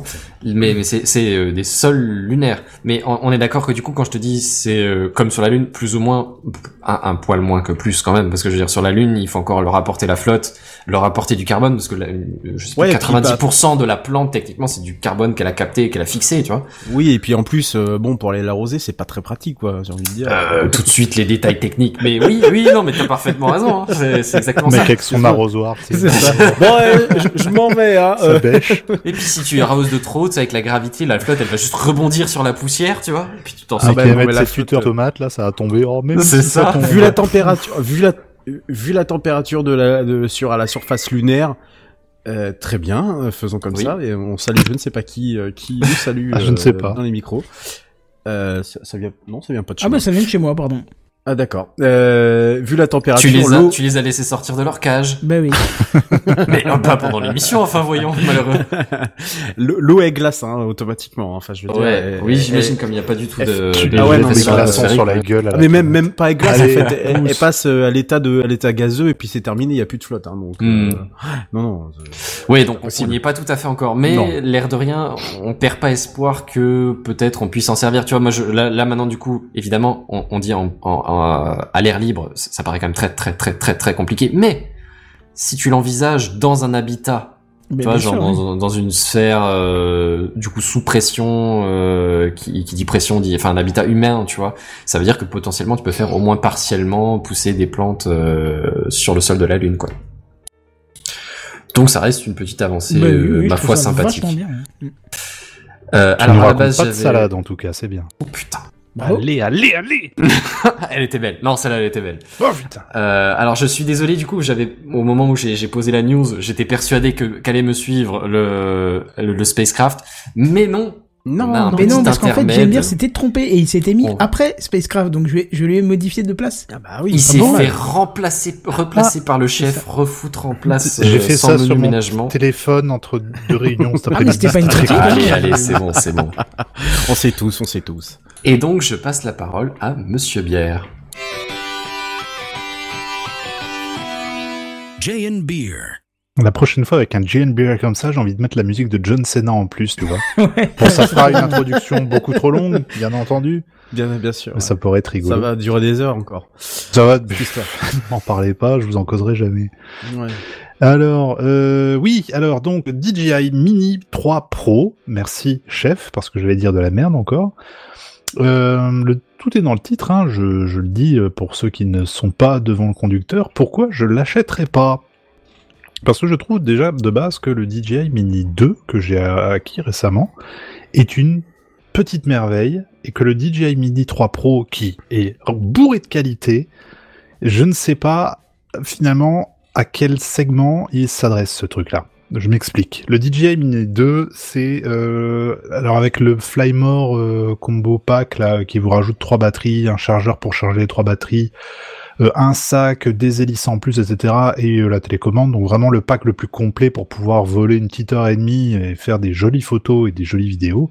C'est ça coûte je crois dans les 500 et quelques euros. C'est pas D'accord. cher. C'est pas cher. pour Non, ce c'est pas que ça trop offre. cher. ouais. C'est pas cher pour ce que ça offre parce que le Mini 2, c'est quand même une qualité d'image. Maintenant, les, les, les DJI n'ont rien à prouver. Mais pour un drone de cette taille qui fait moins de 250 grammes, donc qui vous évite certaines formalités euh, administratives. Bah. Tout, euh, non, il y en a quand même une affaire. Il faut quand même t'enregistrer euh, pour te voir délivrer un petit numéro que tu dois coller sur ton drone. Ah c'est bon? tout. Ah, Ouais. Toutes les vidéos que j'ai vues disaient que non, justement, de. Bah, je me Il y a, y a eu des révisions de loi euh, ces derniers temps, donc je l'ai fait. Je, je, je veux pas être en porte-à-faux avec la loi à ce niveau-là. J'ai- J'ai j'ai fait ça comme il faut. Et je suis allé le faire voler un petit peu. Je me suis amusé. J'ai fait des jolis plans. Putain, mais c'est c'est impressionnant ce que ce que ce drone-là est capable de sortir. Je suis très content. C'est, je veux dire, t'as un objectif qui ouvre à 2.8, ce qui est déjà plus que suffisant, sachant que le nouveau, le 3 Pro ouvre à 1.7, mais je vois pas trop, pas trop l'intérêt dans le sens où le voile de nuit, c'est juste interdit. Donc bon, euh, dans, c'est parce dans- qu'ils ont agrandi le capteur et beaucoup plus de pixels, donc fallait une ouverture plus grande pour une meilleure qualité. Pour C'est une vrai. qualité Ah, au je moins équivalente en tout cas. Hmm. Mais euh, voilà. Donc très très bien, très belle photo. T'as tout un tas de modes incroyables. Tu peux faire des quick shots que t'as même pas. euh, conduire un drone, ça demande un peu de doigté. Euh, les quick shots te permettent bah, de faire des plans tout simplement fantastiques sans te casser le tronc. Euh, T'appuies sur le bouton, t'attends un petit peu et pouf, c'est parti. Bien sûr, qui dit un petit poids dit pas de capteur, de détection d'obstacles, ce genre de choses. Donc c'est à toi de, de faire gaffe. T'en as juste un sous la sous le, le drone, mais euh, c'est tout quoi. C'est il y a- y a- y a plus. Mais malgré tout, pour le prix, je suis désolé, c'est amplement suffisant aujourd'hui pour s'éclater et vraiment euh, se faire plaisir, se faire de jolis souvenirs ou peut-être même pour certains, euh, genre j'ai j'ai vu des, des vidéos de type en auto-entrepreneur qui font bah moi je vais prendre des photos de piscine, des photos de avec des artisans qui font des allées de garage, le mini 2, il n'y a pas besoin de plus. Mais oui, éventuellement, tu peux te rajouter euh, vraiment si tu veux faire les choses bien, surtout pour du film, des filtres ND qui te qui rendent un, qui te t'as un rendu un peu plus un peu plus fluide, un peu plus ciné, un peu plus un peu plus quali. J'en ai acheté euh, j'en ai acheté aussi et c'est vrai que ça, ça rajoute un petit plus, mais waouh les images quoi. Venant Et toi, et toi sur, 2, ton, sur, sur ton, sur ton Instagram, là, t'en as posté là quelques, Ouais. quel- quelques films. C'était avait fait avec le, lequel, le 3 c'était fait avec le Mini 2. Ah, avec le Mini 2. Ça rend Ouais. déjà. Ça rend déjà ouf, moi je trouve. Ouais, ouais. T'as envie de, t'as envie de mettre une musique de, de Hans Zimmer et. C'est ça. je te jure, hein, quand je les ai regardés, j'ai dit waouh, c'est quand même un truc. Hein. Non, c'est joli. Ouais, ça rend quand même Ouais, déjà ouais. pas mal. Ouais. Ouais, ouais, Ça rend ça rend bien, très, très bien. Sachant que t'as quoi? T'as t'as t'as de la HD de base ou de la 4K donc, comme Euh, ça, 4K, non 4K, 4K, 30 oui, FPS, euh, ce que pareil, euh, amplement Ouais. suffisant, il n'y a pas Oui, besoin de se casser plus le tronc. Oui. Et euh, là, là où le Mini 1 donc me mais j'étais pas convaincu, c'était la portée. C'est toujours le, un peu ça aussi entre l'énergie et la portée, c'était un Mm. peu le nerf de la guerre pour les drones. Mm. Par exemple, le Bebop 2, si je l'envoyais à 300 mètres, euh, je perdais la connexion et bon, c'est chiant. Bon, heureusement, il peut revenir à la maison tout seul, mais c'est relou quand envie de ah, tiens j'ai un truc là-bas, je vais aller voir un petit peu, même si la loi dit il faut garder son drone à vue, euh, effectivement, mais parfois tu te laisses un peu, genre je sais que j'avais fait emporté par la foule, par oui, exemple. voilà. Voilà. Dans, dans le Morvan, j'avais fait des, des vidéos et j'avais envie d'avoir un. Alors j'étais en pleine nature et je voulais vraiment avoir un plan où ça survole les arbres, tu vois, et pendant longtemps. Bah c'est mort, hein. j'ai- filmé 5 secondes et puis il a dû revenir après. Là avec le Mini 1, problème un peu similaire parce que la transmission se fait en Wi-Fi. Donc forcément la portée elle est pas ce qu'on ce qu'on aimerait avoir. Là aujourd'hui avec le Mini 2 on a une transmission donc ils appellent OcuSync, transmission radio, qui elle par contre a une portée de, de ouf. Euh, on en avait parlé déjà, je Ouais, sais plus c'était 10 en off la dernière fois, jusqu'à 10 km. Euh, je Ouais, n'irai t'es pas loin tester au-dessus de jusque ce là. que tu peux faire raisonnablement. Quoi. Voilà, Là, c'est même une question de réglementation. euh, Ça couvre les besoins. Là, maintenant, euh, voilà, j'ai pas j'ai pas peur. J'ai perdu une fois le signal euh, quand j'ai fait mon petit euh, mon petit test il y a il y a pas longtemps. Euh, je l'avais envoyé. euh, hum, alors j'étais dans pleine campagne et il y avait juste en bord de de, de de fleuve il y avait une rangée d'arbres et moi j'avais envie de faire un plan où le drone survolait l'eau si tu veux. Bon, Ouais. passer la rangée d'arbres, il était un peu loin, il a fait, Hum, ah, c'est chaud quand même. Bon, je fais, c'est pas grave, on va aller directement là-bas et puis je ferai mon plan là-bas, c'est tout. Mais c'est le seul moment où il m'a un peu fait défaut. Bref, peu importe. Très bon drone, euh, allez-y, mangez-en, il y a pas de souci. Le DJI, le DJI, ils arrivent donc euh, maintenant là depuis euh, hier, avant-hier, ils ont annoncé le Mini 3 Pro. Alors il n'y a pas eu de Mini 3, on est passé de Mini 3 à Mini 3 Pro et qu'est-ce qu'il apporte concrètement? Il apporte beaucoup de choses, très simple. Attention, c'est un drone qui est excellent. On est toujours à 249 grammes, ce qui est un- moi je trouve franchement un, un exploit. Euh, ils ont rajouté des capteurs cette fois-ci devant et derrière. On a le droit également maintenant à un active track, c'est-à-dire Quand un tu dis des suivi capteurs, c'est des capteurs juste de détection de sol de ou détection de- d'obstacles. D'obstacles. Enfin, de d'obstacles. Ouais, d'accord. Voilà. Pas, pas des capteurs vidéo. Non, non, non, non, détection Non, ok. d'obstacles. Il est capable maintenant de, de vous suivre, hein, euh, ce qui le, le mien n'est pas capable de faire. Moi, il faut que je le manie pour qu'il puisse, euh, il puisse me suivre. Là, il vous suit euh, en, faisant, en prenant en compte l'environnement qu'il y a autour de lui. Enfin, pas tout à fait, puisqu'il n'y a pas de capteurs latéraux. Donc, si vous commencez à faire un plan latéral et qu'il y a un arbre, il le verra pas, il se le prendra. Ça, c'est. Mais euh, on va dire pour un suivi, genre vous suivre de derrière, tout à fait, envisageable, tout à fait faisable, de manière euh, très très smooth. Il détecte bien les obstacles, il les évite bien, c'est super bien fait. Euh, il est un peu plus grand euh, en termes de les, les baguettes qui relient le corps aux hélices sont un peu plus, un peu plus allongées. Donc on parle d'une éventuelle meilleure stabilité, j'en sais rien du tout. Il y a un truc quand même qui est pas mal, qui avait que la Nafi qui proposait ça, la Nafi de Parrot. Ils ont fait un petit espace en haut de la caméra, euh, de manière à pouvoir monter l'angle de vue jusqu'à 60 degrés et sans voir les hélices. Oui, ça c'est bien sans voir les hélices. Ah, ça, c'est pas Ça, mal. c'est ouais. cool. Ça, c'est super cool. Qu'est-ce qu'ils ont rajouté d'autre? Batterie, on passe de 30 minutes, qui était déjà super bien, à 34 minutes, mais il y a des batteries optionnelles qui permettent même de monter. J'avais noté ça quelque part, j'étais fou quand j'ai vu ça. Euh, batterie, batterie, batterie, batterie. Attendez, je vous dis Avant pas que tu donnes la, la- ch- tu peux Ouais. chercher. Moi, je précise juste que les batteries dont il va citer le timing, du coup, euh, font passer le drone au-dessus des 250 grammes et il faut donc immatriculer le drone et faire une formation, machin. D'accord, c'est pour ça que c'est pas les batteries par Voilà. défaut, que Ouais, c'est des ouais. batteries de meilleure capacité, mais il faut, faut le payer. Les quoi. batteries de meilleure capacité vous offrent un temps de vol, un temps de vol de 47 minutes. Bien, bien sûr, faut prendre en compte la météo, le vent, comment est-ce que vous volez, est-ce que vous voulez en mode pourquoi, mais 47 minutes, c'est hallucinant, c'est un truc de... Moi, je sais qu'avec mes batteries de 30 minutes, c'est plus qu'il n'en faut. Je m'en sors très bien avec. J'ai le temps de faire ce que j'ai envie de faire parce que je planifie généralement ce que je veux filmer ou prendre en photo.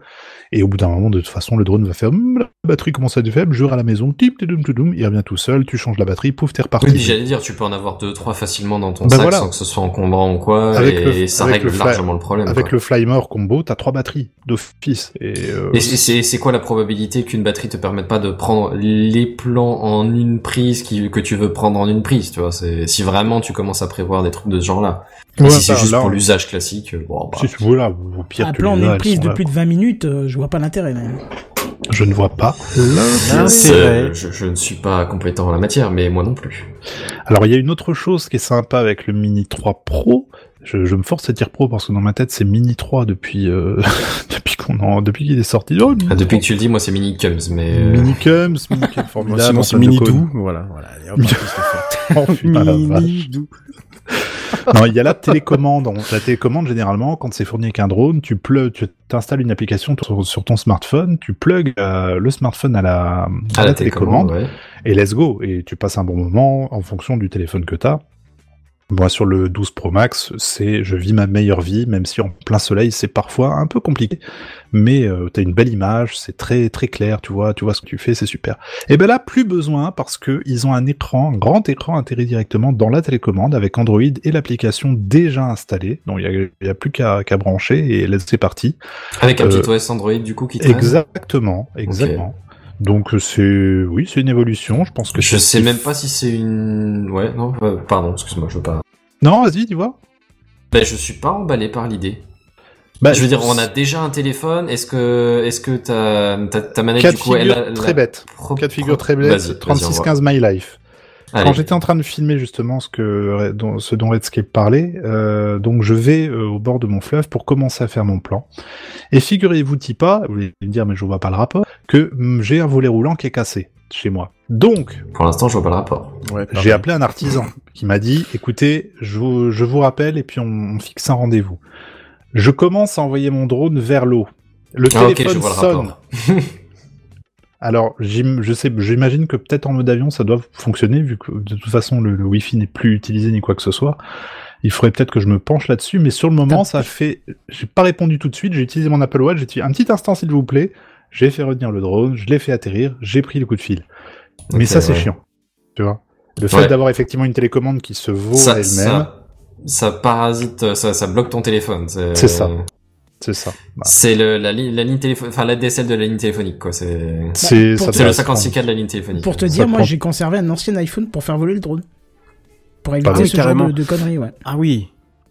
Parce que moi je le fais pas voler très souvent, euh, tu vois, c'est c'est vraiment genre une fois à l'occasion peut-être j'essaye, tu vois. Et là je me dis plus genre ah si la, la, la batterie, s'il y a encore une batterie sur la manette, s'il faut encore euh, s'assurer qu'il y ait de la place dedans euh, dans, dans la mémoire ou je sais pas quoi, tu vois. Et, et ça veut dire en termes de d'écologie ou de construction, ça veut dire qu'ils ont quand même dû construire un truc plus compliqué. bah, fatalement. Et du coup, peut-être que ça te coûte plus cher, et peut-être que si, peut-être que ça peut tomber en panne, et pff, ouais. Alors que t'as un grand écran qui traîne dans la poche et qui, a priori, pendant que tu fais piloter ton drone, ça te sert pas à grand chose. Après, à voilà. moins que tu sois un PDG d'une grande boîte et que tu te fasses appeler euh. Jeff Musk.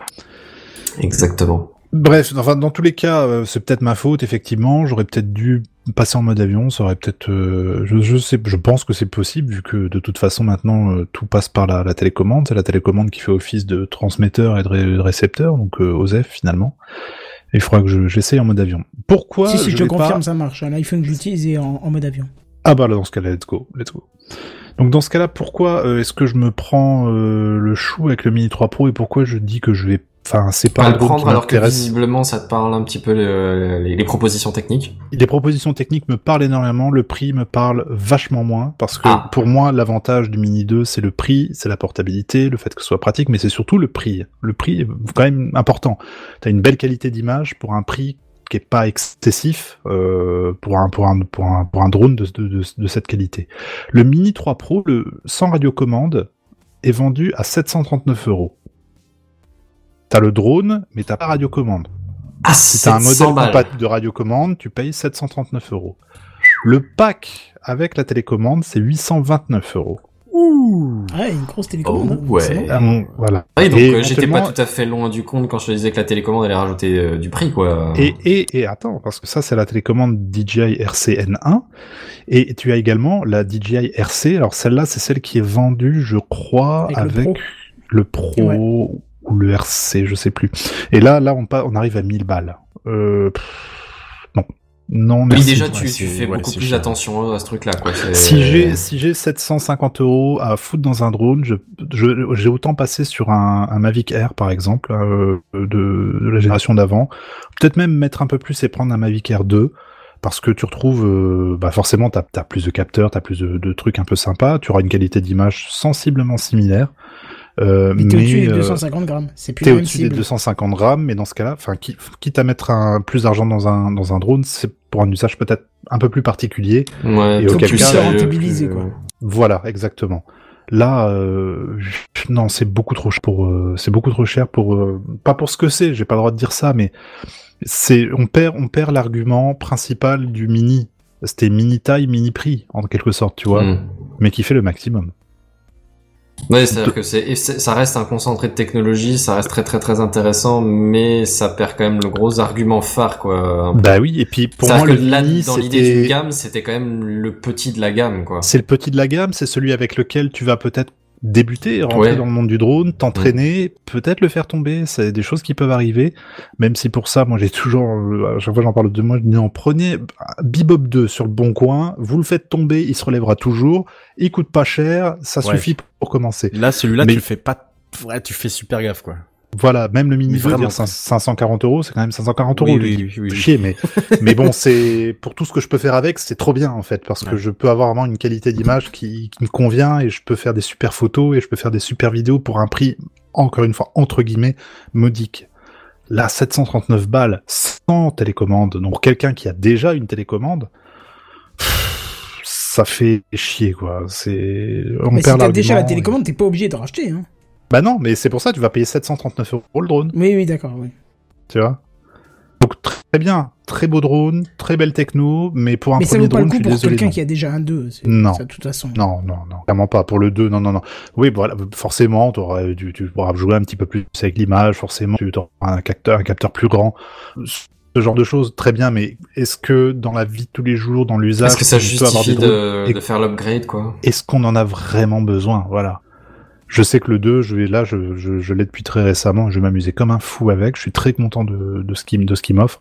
Mini 3 Pro, bah il est très bien, mais je- non, je suis désolé, le, prix est vraiment excessif. Pour euh, euh, alors bah, voilà, après, je pense qu'il s'adresse peut-être à des créateurs, euh, des gens qui ont un business ou des gens qui ont euh, des envies vraiment particulières de rentabiliser ce drone-là d'une façon ou d'une autre.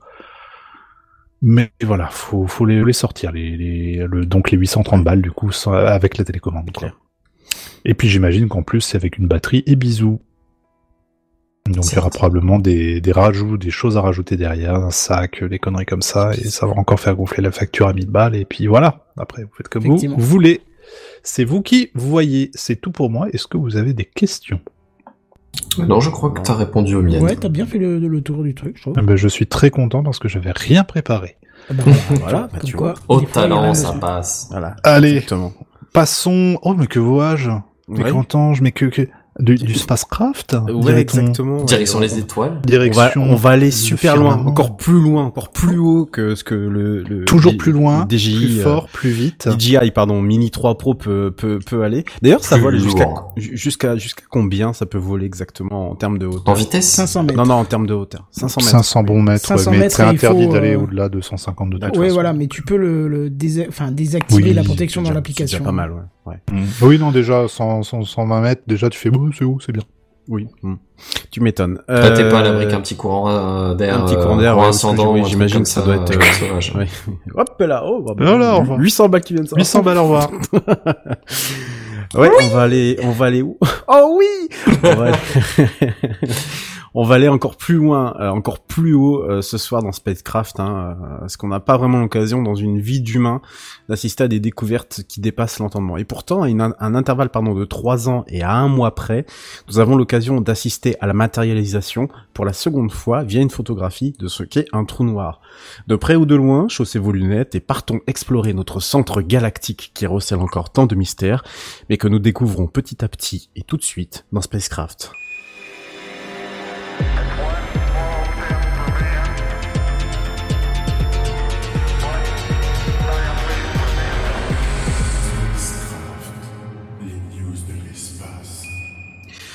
C'était l'événement de ce jeudi 12 mai 2022, aujourd'hui même à 15h, annoncé en grande pompe par l'ESO, l'Observatoire européen austral que vous connaissez notamment pour l'exploitation du Very, Large Telescope, Telescope, le VLT, une découverte d'importance capitale et pas n'importe laquelle, celle du trou noir qui occupe le centre de notre galaxie, la Voie lactée, Sagittarius A étoile. Comme je vais vous l'annoncer en préambule de cette chronique, il a fallu trois ans et un mois environ. hein. C'était le 10 avril 2019. hein, je m'en souviens très bien puisque ma, ma, fille est née le, le 11 avril au matin. Voilà, C'est une date assez marquante du coup pour moi. Pour que les astronomes réunis sous le réseau de l'EHT pour Event Horizon Telescope, j'en parle juste après, nous dévoilent une autre image d'un trou noir. C'est surtout en fait une image qu'on attend depuis des années. Euh, pourquoi? Parce qu'en fait en 2019, lorsque euh, le 10 avril, la communauté scientifique derrière l'ESO nous montre cette image, je, pense que vous en souvenez et euh, de toute façon l'image est assez ressemblante à ce que vous voyez sur le live actuellement, nous, dévoile M87 étoile qui est donc le centre galactique de donc le trou noir au centre de la, la galaxie M87, donc Messier 87, hein, c'est le, le, nom du catalogue hein, euh, de, de, de, de répertoire d'objets. En fait, on attendait également ce Sagittarius à étoile. Sauf que, sauf que, ce sont des images qui sont, euh, qui ont, qui mettent énormément de temps euh, à arriver parce que ce sont des images qui sont faites par des calculs, d'énormes calculs, et que, eh ben, il leur manquait un peu de données pour révéler celle de Sagittarius. Il a fallu donc trois ans supplémentaires pour du coup calculer ces images et donc obtenir, euh, obtenir cette cette image qui a été donc qui a été qui a été montrée au public au monde entier cet après-midi lors d'une conférence de de presse. Alors M donc M87 voilà ça c'était en 2019 mais Sagittarius à étoile c'est le trou noir qui est au cœur de notre galaxie. Voilà. Donc on est à seulement, alors tout est relatif, hein, mais nous sommes à seulement 27 000 années-lumière de la Terre. Voilà, nous nous sommes. Toutes, c'est presque à, la maison, quoi. C'est vraiment, en vraiment à côté. Tu devrais pas le faire un soir après avoir bu, on est d'accord. Mais sur un malentendu pour dormir dans ton lit, tu vois, il y a quand même une question de confort. Et, et c'est ça, exactement. c'est ça qui est assez assez flippant entre guillemets, mais moi que je trouve absolument merveilleux, c'est que vraiment ce trou noir, il est tout près de là, même si on suspecte que des trous noirs soient beaucoup, soient beaucoup plus proches, dont certains seraient même dans notre propre système solaire et auraient la taille d'un burger. Je, je sais pas si vous vous souvenez de cette image que j'avais utilisée l'année dernière pour essayer de, de vérifier s'il y avait une planète X qui existait hein, dans, dans, le système solaire et qu'en réalité ce serait donc des trous noirs totalement, pas forcément indétectables. Euh, alors c'est pas pas un trou noir, euh, celui de, notre centre galactique, c'est pas un trou noir extrêmement massif parce qu'il fait seulement 4 millions de masses solaires estimé. C'est pas énorme. À comparaison, celui de M87, donc M87 étoiles, c'est 6 milliards de masse solaire. Donc voilà, c'est un bon, c'est pas un bébé, mais en fait, on a vraiment le spectre euh, large, on a le petit trou noir et le gros trou noir. Voilà. Et puis entre les deux, forcément, il y a des il a des tailles intermédiaires. Euh, bon, il fait quand même 44 millions de kilomètres, hein, voilà, c'est à peu près la Terre Vénus, voilà, bon, donc un peu de temps quand même pour le aller le pour aller quand même le, parcourir ce, trou noir si bien sûr vous vous faites pas happer par euh, le fameux trou noir et, puis euh, bah, comme je l'ai dit effectivement il est hyper proche hein, puisque nous je vous le rappelle nous sommes euh, sur la périphérie euh, nous sommes en périphérie en fait de la Voie lactée nous sommes sur un des bras extérieurs de la Voie lactée. C'est quand même le fruit d'un travail donc de plus de trois ans, voire même plus, puisque dans le long à l'origine ça aurait ça aurait dû être dévoilé en 2019, mais surtout c'est 300 personnes qui bossent en permanence sur le projet. Et en fait c'est un réseau de radiotélescopes qu'on appelle donc l'Event Horizon Telescope. C'est huit, huit stations euh, radio astronomiques en fait qui sont très éloignées les uns des, des autres, hein, qui sont un peu partout sur Terre, dans divers pays, notamment euh, au Chili, aux États-Unis, en Espagne, je ne sais, voilà, en Ch Et Chili, Mexique, l'Antarctique, effectivement, l'Antarctique, c'était celui où vous avez galéré à avoir les données. C'est ça. Galéré, voilà. États-Unis, Espagne et également celui en, il y en a un en France également. En tout Parce cas, que l'idée, c'est quand même dans, de, de, profiter au maximum du rayon de la Terre, enfin de, du diamètre de la Terre pour. Euh... C'est exactement, effectivement, c'est exactement euh, ça, Benzen, c'est que euh, le, le fait d'avoir ce réseau-là, en fait, permet d'avoir un télescope virtuel de la taille de la Terre voilà, aussi aussi con que ça puisse paraître, euh, vous avez donc un donc de, de la taille de la Terre, donc c'est-à-dire 12 000 euh, 12 000 enfin diamètre diamètre de la Terre, hein, pas euh, circonférence, un hein, diamètre de la oui. Terre donc 12 756. Oui. Autant en, en, vrai, bah, c'est juste que ça me paraît complètement fou de dire qu'en qu oui. en 3-4 radiotélescopes, t'arrives à avoir bon du coup en, en, en parallèle d'un côté et de l'autre des mmh. données mmh. au bord à un bord et l'autre des données et t'arrives à faire la différence, tu vois. Oui, oui, oui, oui, mais bon, ça, ça, tu peux faire ça aussi parce que on a, on a, on a une toute petite planète, si tu veux. Si tu fais ça sur une planète comme celle de Jupiter, tu vas avoir quelques petits problèmes pour synchroniser tout ce beau monde, quoi. C'est pas faux.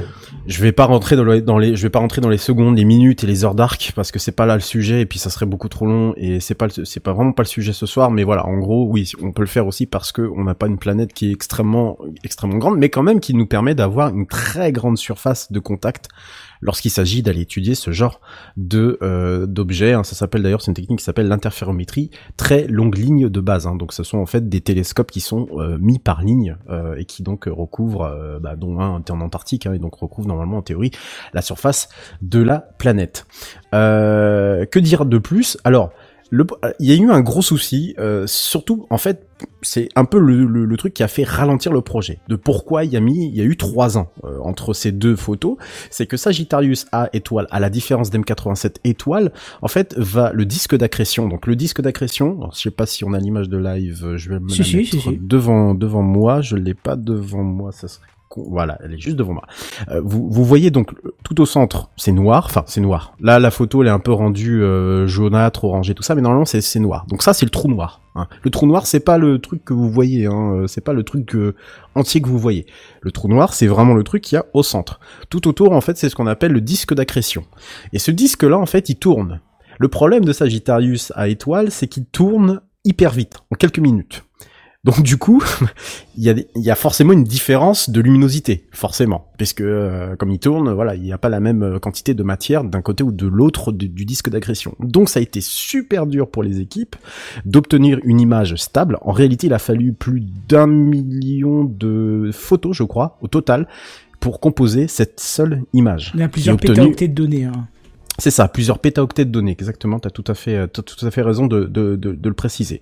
Donc euh, voilà, tu t'obtiens pas une image euh, comme ça juste en photographiant quoi. En plus de ça, euh, si vous regardez toujours l'image du live, vous allez voir que donc on l'appelle Sagittarius à étoile. Pourquoi? Parce qu'elle est située virtuellement bien entendu dans la constellation du Sagittaire qui traverse une partie de la Voie lactée. Donc comme c'est centre galactique, c'est la première image, vous visez donc euh, la partie basse de, euh, de la constellation du Sagittaire, donc vous zoomez, vous zoomez, mais sauf que en fait vous traversez littéralement le disque de la galaxie. Parce que je vous rappelle qu'on est légèrement incliné par rapport à l'écliptique euh, c'est-à-dire le plan galactique c'est-à-dire le, trait euh, horizontal que vous pouvez mettre euh, d'un côté à l'autre de la Voie lactée. On est légèrement incliné mais on est quand même pas mal sur la tranche d'accord? On n'est pas au-dessus on n'est pas en dessous. Ce qui fait que du coup euh, quand vous regardez droit devant ben vous allez voir que euh, vous allez voir quelques petits problèmes de poussière, de d'étoiles. Enfin, il y a un peu tout et n'importe quoi. Donc il faut aller traverser tout ça. Il y avait une très belle euh, animation d'ailleurs de l'ESO qui montrait ça très bien. C'est la deuxième image. Une fois que vous avez à traverser la deuxième image, vous vous arrivez à la troisième. Une fois que vous êtes à la troisième, vous arrivez à la quatrième. Donc ça, ça zoome, ça zoome, ça zoome, ça zoome, et on arrive ce truc-là. Donc ça vous laisse imaginer quand même le le le le pointage très précis euh, qu'on doit avoir, même si on, on connaît les coordonnées, qu'on sait situer tout ça ça, enfin voilà, c'est un travail absolument euh, colossal. Surtout que la campagne d'observation euh, pour justement synchroniser toutes les antennes, parce que bah, bah, c'est bien gentil, mais il faut que tout ça travaille de concert, n'a duré que du 4 au 14 avril 2017. Bon déjà ça commence à faire un petit temps. Euh, et en plus évidemment bah, comme ce sont des, des ce sont des, des, des radiotélescopes euh, des radiotélescopes qui doivent voir l'immensément profond bah il faut quand même que ça soit minimum en altitude parce que sinon c'est c'est la merde. Et donc effectivement à partir de 2017 et donc jusqu'à aujourd'hui 2022 il y a eu donc cette première, mi- première image en 2019 d'M87 et cette deuxième de Sagittarius aujourd'hui qui a été dévoilée aujourd'hui. Alors ce qu'il faut noter, c'est que euh, on, on les voit à peu près similaires, que ce soit l'une comme l'autre des, des trous des, trous noirs, on les voit un peu similaires, mais c'est en fait c'est juste dû à la distance, enfin la, à la vue relative, c'est-à-dire que elle est plus petite dans notre galaxie, mais euh, comme comme M87 étoile est très loin, 50 millions d'années-lumière comme je le rappelle, est très loin de, de la Terre, euh, voilà, on la voit comme si elle était à peu près à, enfin comme si elle avait à peu près la même dimension. En réalité, comme je vous l'ai dit tout à l'heure, c'est pas du tout ça puisqu'il y en a une qui est quand même largement plus énorme euh, que l'autre. Donc voilà. Euh, bon, évidemment, c'est pas vraiment une, c'est pas vraiment une surprise. Hein, c'est quelque chose qu'on attendait, euh, du, on va dire du jour au lendemain. Mais ce qui est, ce qui, ce qui, ce qui est très étonnant toujours dans ce type d'image, bah, c'est qu'on a, c'est qu'on arrive véritablement en fait à aujourd'hui euh, voir et modéliser ce qu'Einstein en fait avait prédit dès 1915 avec sa théorie de la, relativité générale. Peut-être que je dis une connerie sur le 1915, mais je crois que c'est ça. Euh, on, on, on atteint, on atteint les limites, mais ça nous permet euh, effectivement de, de, de, de mettre euh, en pratique en fait tout ce qui est théorie et surtout des, trous des trous noirs. Ceci dit, je rappelle que dans les années 80, un astronome français, Jean-Pierre Luminet, avait déjà numériquement en fait euh, fait une simulation, enfin avait avait déjà vu et modélisé numériquement en fait un, un trou noir.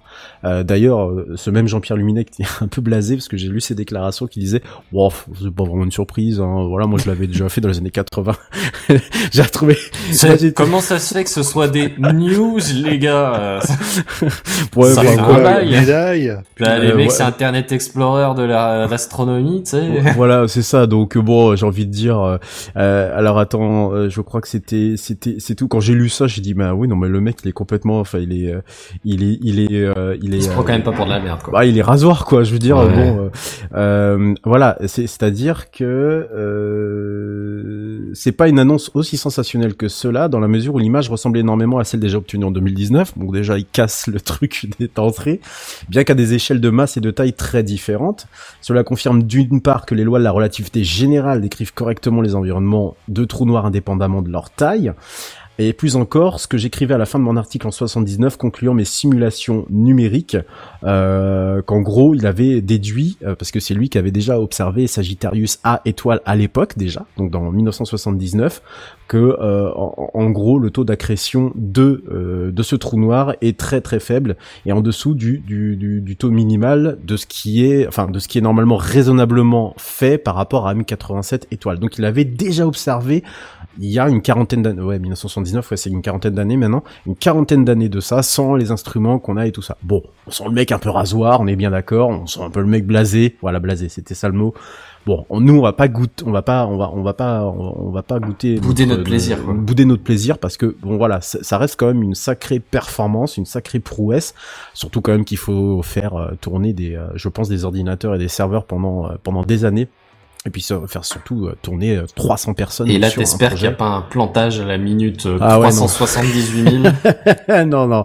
Surtout qu'ils ont prévu de faire un timelapse d'ici, euh, allez, d'ici deux ou trois ans, hein, euh, c'est-à-dire donc Parce de- que les observations continuent encore entre temps ou... Alors, je pense qu'il y a l'exploitation de données qui est pas encore finie. Je pense Ah, que ça, c'est qu'une image. À mon avis, avec tous les données qu'ils ont, ils ont possibilité de faire quelque chose d'un peu plus euh, complet. Euh, M87 étoiles, on n'a pas, on n'a toujours pas de, si tu veux, de, de, de, de- comment dire, de, de, de, de timelapse ou de ce genre de choses-là. Donc, je pense qu'il leur faut encore beaucoup, beaucoup exploiter les, les données. Et évidemment, se pose toujours la question de, oui, alors maintenant on a ça. Bon, ça ressemble à un beignet. Ok, c'est flou, mais euh, alors, ce qu'il faut quand même, quand même que je précise, c'est qu'on voit le trou noir du dessus. hein. Voilà, ça, ça, c'est bien important de quand même de le, de le préciser. C'est pas du dessus, c'est pas du, enfin, c'est pas du dessous, c'est pas de la tranche, c'est vraiment du dessus. Évidemment, la question suivante, c'est est-ce qu'on va pouvoir avoir un jour une image très nette, un peu à la manière de ces trous noirs qu'on peut voir dans, dans, dans les films, dont notamment je vous recommande ce film très chaudement, Interstellar, de Christopher Nolan. Est-ce que, est- est-ce que effectivement, on va avoir un jour ce, ce un jour il est fort possible, oui.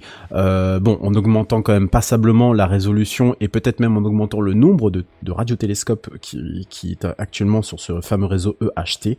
En attendant, et pour l'instant, on va pas goûter, on va pas bouder notre plaisir et puis on va continuer à regarder euh, cette cette cette jolie euh, cette jolie image qui bah malheureusement nous donne pas forcément plus de détails, euh, mais bon voilà, il y aura plein d'articles scientifiques qui vont sortir dans les prochaines semaines, donc je vous en parlerai avec grand plaisir euh, dans Spacecraft. Voilà pour moi. Et puis bah si vous n'avez pas d'autres questions, si tout le monde sait ce qu'est un trou noir, ce que je pense qu'ici est totalement voilà, on va retourner sur Terre et on va aller faire un peu, on va aller faire un peu de terre à terre. Tiens. Ah oui, là, ça va être beaucoup plus terre Ah, à terre, du coup. cl- clairement, clairement. Et c'est Kenton qui fait le dossier de la semaine. Tu as entendu le dernier truc là? Tu as vu l'iPad qui est sorti la dernière fois? C'est le dossier de la semaine. C'est le dossier de la semaine. C'est le dossier de la semaine. C'est le dossier de la semaine, mes amis. Ah, ça c'est moderne. Ça, c'est moderne. Kenton. Oui, alors moi je suis très euh, mode euh, petite appli qui te font la belle vie cette semaine. Hein. Vous avez vu déjà en, en début d'émission avec les Power Toys. J'avoue. Ouais, parce que là, on reste T'aurais dû bien. appeler ta rubrique euh, Plus belle l'appli Oh, pas mal, oui. Oh. Oui, il est oui. en forme, euh, Benji, Oh ce là soir. là. euh. Benji. Ben- Benji Non, Ah, pas Benji, Benji, en non, forme ce toujours soir. pas. Non, pardon, pardon, là c'est pas, là c'est pas GNBR, là c'est Benji, clairement. D'accord. Bon, moi je vais vous parler d'une petite appli, euh, si quand j'aurai plus d'écho, parce qu'il y en a un qui retourne du son là. Euh, une petite appli qui m'accompagne depuis 15 ans, depuis dans, dans le boulot où je suis. C'est Stickies. Alors Stickies, ça a l'air tout con comme ça, mais c'est l'équivalent numérique ou plutôt dématérialisé des stickers qu'on colle sur son bureau avec son petit écran, là, enfin la note importante ou non, mais qu'on veut toujours avoir à vue. Vous savez les petits carrés jaunes qu'on colle partout avec des fois juste un mot une information succincte. Vous voyez ce que je veux dire? Ouais. Oui, bien sûr. Bon, là, c'est la même chose, mais en 100 fois mieux et version écran. Alors, vous allez me dire, ouais, bah, il en existe des caisses, hein, des petits logiciels comme ça, et moi-même, j'en ai testé pour voir. Mais j'ai jamais testé une appli de ce type qui va aussi loin dans le délire que celle dont je vais vous parler ce soir. Alors déjà, les fonctions de base, hein, je vais vous faire un petit listing, euh, piqué sur le site de l'auteur, mais trié selon ce que je trouve important. Donc vous visualisez bien euh, sur le live, euh, euh, donc je vous explique après pourquoi les icônes spéciales, mais c'est un carré euh, normalement jaune avec votre texte dedans, euh, comme un, un stickies euh, que vous avez sur votre bureau, comme un post-it en fait. Donc une fois à l'écran, les notes resteront là où elles sont placées jusqu'à leur fermeture, même lors du redémarrage. Évidemment, vous pouvez les fermer ou les laisser en fond si besoin. L'apparence des stickies peuvent être bien sûr personnalisées, police, couleurs, boutons, tout peut être modifié, les styles enregistrés, les notes peuvent être même redimensionnées. Et c'est pour ça que vous voyez, petit délire perso chez moi, je suis passé sur le thème Windows 3. Hein, question de, nostalgie, ne cherchez pas. C'est tout mignon, je trouve. Euh, les stickies, ils peuvent forcément stocker du texte, hein, c'est l'intérêt de base. Euh, ou des images, et même un éditeur d'images est intégré, et c'est hyper complet. Alors un éditeur d'images, genre les lignes, les traits, les flèches, euh, les machins, le floutage, les ce genre de choses-là, c'est Ah, c'est pas mal, ça. hallucinant. Ouais, c'est hallucinant ce qu'il y a dedans pour le petit truc. Euh, à savoir que tu peux réexporter les images derrière. Donc si tu avais besoin de faire une édition rapide euh, du flou, du machin, sans ouvrir Photoshop, bah tu pourrais en intégrant directement euh, ton image dans le stickies en faisant un export après. C'est une manière bizarre d'utiliser un logiciel, mais ça peut marcher. hein. Et c'est très complet, très rapide, très voilà, tout ce que tu veux. Alors les stickies, euh, l'intérêt aussi c'est qu'ils peuvent être cachés pendant une certaine période, jusqu'à une date et une heure précisée, euh, ou se réveiller tous les jours, ou toutes les semaines, ou tous les mois pour vous servir de rappel. Peuvent aussi être définis en tant que alarme. Tu peux dire, bah, tous les matins à 6h30, tu m'affiches un stickies avec euh, ce que tu veux dedans, quoi. Alors, ils sont magnétiques, ce qui fait qu'ils s'alignent parfaitement entre eux. Entre eux, ils se redimensionnent en fonction du copain qui est à côté. euh, c'est vachement bien. hein. Mhm. Là, on commence à arriver vers des fonctions un peu plus particulières qui co- commencent à être sympas. Vous pouvez lier vos stickies à une application, à une page web, un fichier ou un dossier, ce qui fait que vous ne les verrez seulement apparaître à l'écran que si l'appli, la page web, le fichier ou le dossier est affiché à l'écran. Et là, ça commence à être intéressant parce que moi, je mets souvent des notes par rapport à un dossier.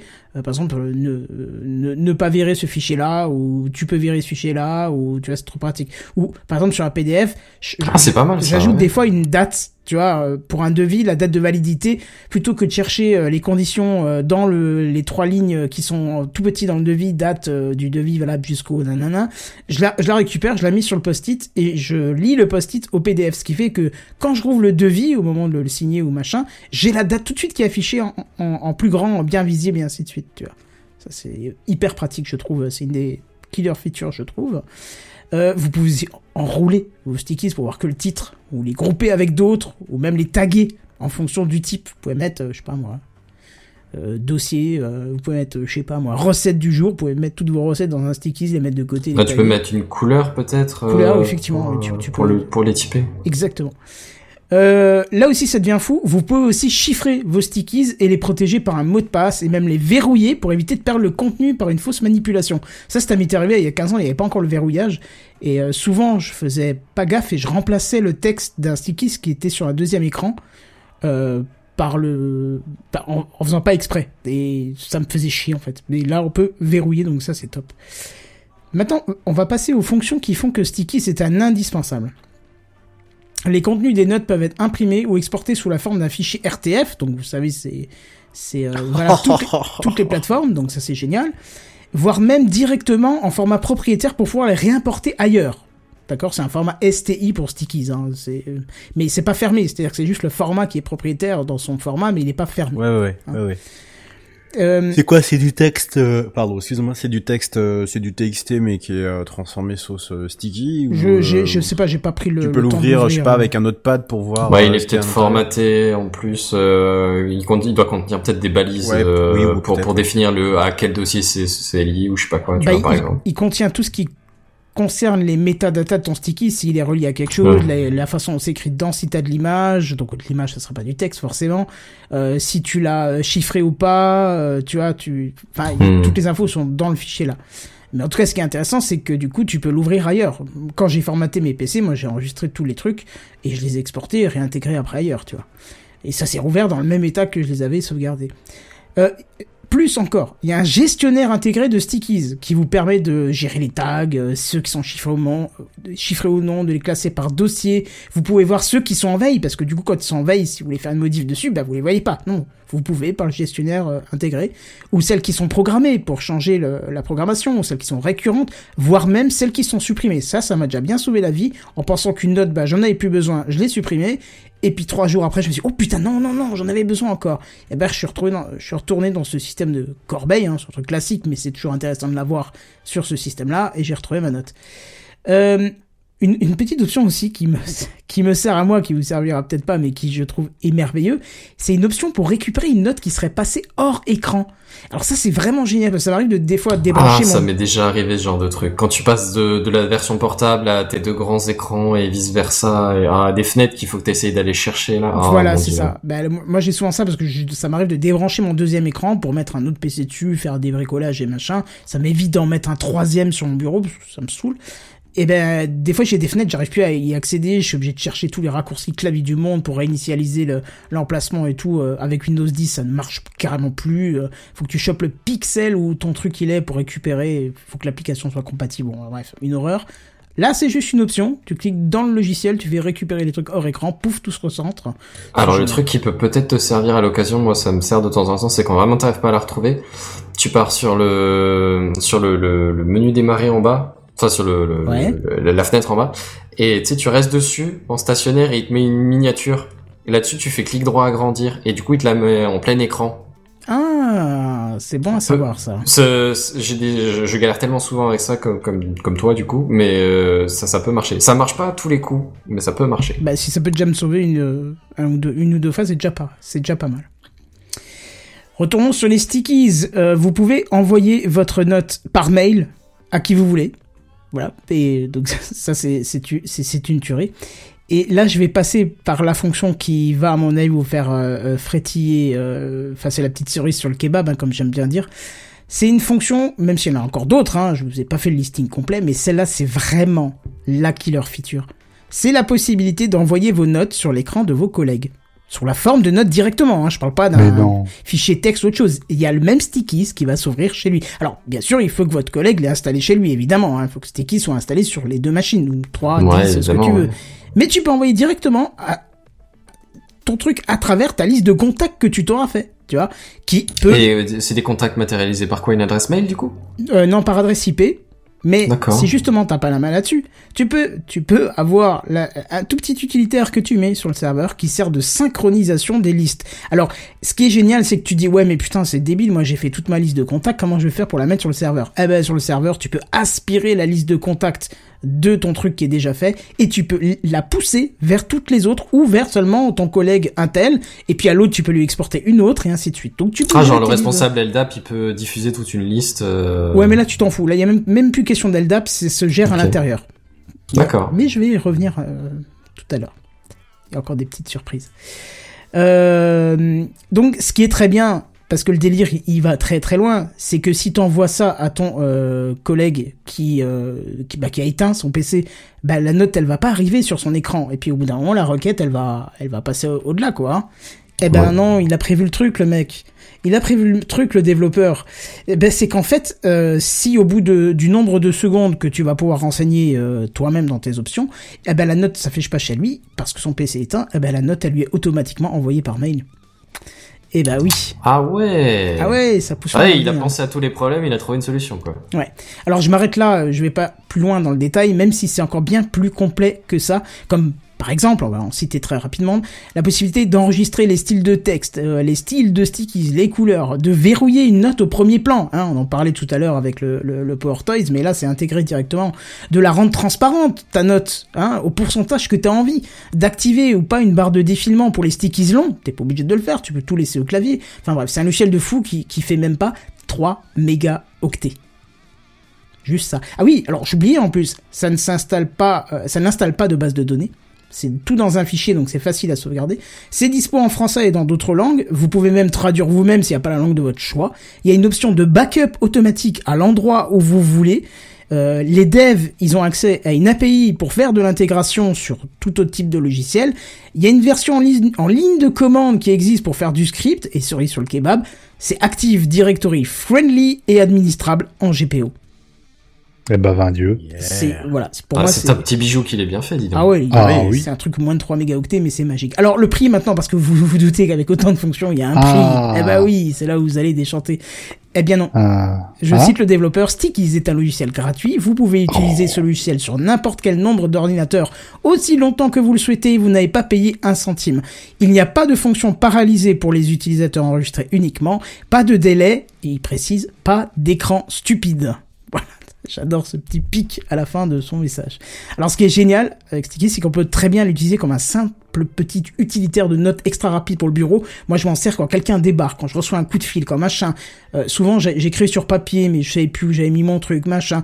Euh, ou tu t'as pas t'as pas Evernote d'ouvert, t'as pas Notion d'ouvert, c'est chiant, tu sais pas, tu fais vite un notepad ou autre chose. Non, là t'as ton stickies sur le bureau, t'écris vite ta note et c'est fini. Autant tu peux l'utiliser de manière très très simple, autant on va, euh, tu vas aussi pouvoir pousser le truc euh, très loin, l'intégrer au réseau de l'entreprise. Et moi, en réseau, je m'en suis servi pendant des années et les gens étaient plutôt contents de cet utilitaire parce qu'ils s'envoyaient des stickies entre eux, ils avaient l'air très satisfaits. Après, on va pas se le cacher, avec les temps, avec le temps, les gens ont délaissé l'utilisation réseau. Et les gens ne me donnent pas vraiment de raison à ça, parce que quand je leur en parle, j'ai souvent le droit à une réponse « Ah mais oui, c'est vrai que c'était trop pratique, je, je vais réutiliser cette fonction. » Tu vois Et puis au fil du temps, ils oublient de l'utiliser en version réseau. Mais bon, en tout cas, si vous avez des, des collègues qui sont aguerris, aguerris euh, qui ont plus l'habitude d'utiliser des trucs avec, je t'envoie des messages par réseau et tout ça, ça peut être un truc hyper sympa, surtout que tu peux faire aussi, que j'ai oublié de le dire, trembler la fenêtre, faire clignoter, euh, si ça, pour, Il y a pour des whiz. Et t'as oublié de nous dire qu'il y avait ouais. des whiz. C'est un espèce d'équivalent de Wiz. Alors je l'ai pas retesté, peut-être qu'ils l'ont enlevé depuis, hein, mais à l'époque je l'avais. Enfin bref, voilà. Tester, pour moi, c'est l'adopter. Euh, ça sert en, en toute situation et euh, à 3 mégaoctets, on risque pas grand chose, on risque pas de saturer son disque dur. Voilà. Est-ce que je vous l'ai vendu déjà? Franchement, ouais. Alors moi Absolument. j'avais déjà... Euh, euh, micro question, est-ce qu'il y a un support Android par hasard? Ah non, c'est euh, C'est que- uniquement PC. C'est que PC, ouais.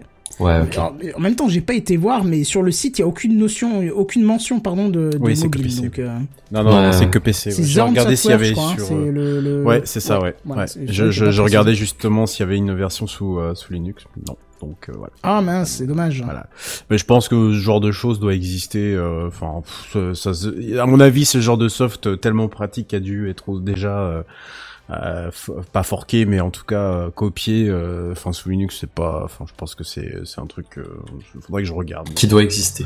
Ouais, je pense. Sous une forme ou une autre. En tout Ouais, cas, si ouais, vous êtes sur PC et que vous avez l'occasion, euh, je trouve que c'est vraiment un petit utilitaire magique. Euh, je l'ai trouvé par hasard euh, il y a 15 ans quand j'ai commencé dans ma boîte et depuis il m'a jamais quitté. Et pourtant j'en ai fait des logiciels qui sont venus, qui sont repartis au bout de quelques années.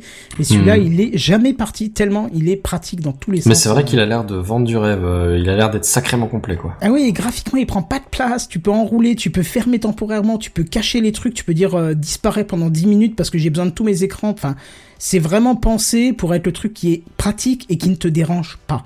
Tu vois, donc euh, voilà. Bref, voilà. Il n'y a pas de partenariat, rien, puisque de toute façon, c'est gratuit. Et j'espère qu'au moins, vous irez tester. Voilà. Euh, coup de cœur de la semaine, tu veux encore ou pas? Bah, je sais pas. Il est 23h01. C'est à toi de me, c'est à toi de nous dire. Bah, est-ce que c'est long ou c'est pas Dépasser le Oh, bah non, sacro-saint horaire Non, mais enfin, bon, voilà, comme, comme personne ne se plaint, j'ai envie de dire, on peut y aller, hein, vas-y. Bah hein. écoute, on va dire que Star va cla- ca- ca- voilà, à placer Oula. ça dans les 5 prochaines minutes, on peut le faire. Oui, oui, Let's c'est rapide. Voilà. Let's go. Allez, c'est parti. Allez.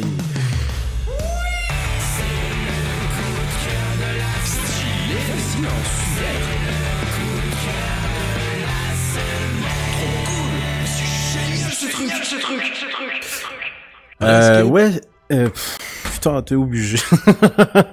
C'est pas de ma faute. On m'a on je m'a te tendu jure, je te, eh, je te pas jure, faute, je te jure, glissé, chef. je te jure, le jour où je viens chez toi, le cartoucheur, je vais le trouver, je te supprime ce foutu jingle. Bref, Tu sais euh, très non. bien que je suis admin 6, j'ai des backups partout, mon cher. Oui, je m'en ami. doute bien. c'est bien, c'est bien ce qui me fait peur. Euh, oui, euh, très très rapide, euh, puisqu'après il y a une news en bref et puis on va terminer. Mais juste avant, un tout petit coup de cœur, ouais, parce que j'ai découvert, euh, tiens, on est vachement là aujourd'hui, euh, un, petit utilitaire, euh, une extension pour navigateur qui s'appelle X-Browser Sync, euh, qui permet en fait de synchroniser tous les bookmarks, bookmarks en fait sur tous les navigateurs. Alors vous allez me dire, l'idée elle est pas super nouvelle, sur- surtout aujourd'hui où on a quand même des navigateurs qui ont des systèmes de des systèmes de synchronisation un peu partout. Mais là pour le coup, c'est vraiment partout sur tous vos navigateurs. Vous installez ça sur votre Firefox. Moi par exemple, j'en ai trois, j'ai trois navigateurs en permanence au boulot. J'ai Firefox, Vivaldi et Chrome. Et c'est vrai que euh, je les utilise tous dans un environnement de, travail et ils correspondent tous en fait à des euh, choses bien particulières. J'ouvre, euh, je sais pas moi, Azure sur Chrome et je vais ouvrir euh, XWiki sur Firefox par exemple. Voilà. Mais j'ai quand même besoin d'avoir des, des trucs synchronisés et si je rajoute un bookmark quelque part, bah je vais pas malheureusement l'avoir sur l'autre si jamais j'ai oublié de le rajouter sur l'autre quoi. C'est chiant, c'est fastidieux voilà. Alors Xbrowser Sync qui s'installe sur comme ça sur les navigateurs Chrome compatible évidemment et Firefox. Euh, et puis surtout, ce qui permet de faire, c'est que euh, via un identifiant unique et via une phrase de passe, enfin un mot de passe ou une phrase de passe, en fait ce que vous voulez, mais euh, voilà, il recommande plus les phrases de passe. Vous avez la possibilité en fait de synchroniser tous vos bookmarks.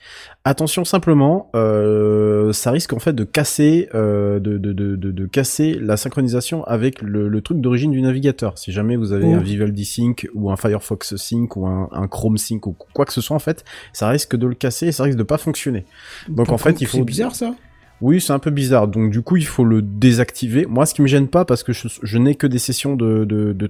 Alors, sauf pour Firefox que j'ai, euh, que j'ai, que en fait me sert à rien du tout, parce que sur mon, ma bécane personnelle, j'ai pas à avoir mes bookmarks de boulot dessus. Donc et puis c'est pas mon, c'est pas mon, mon navigateur euh, de, de, base.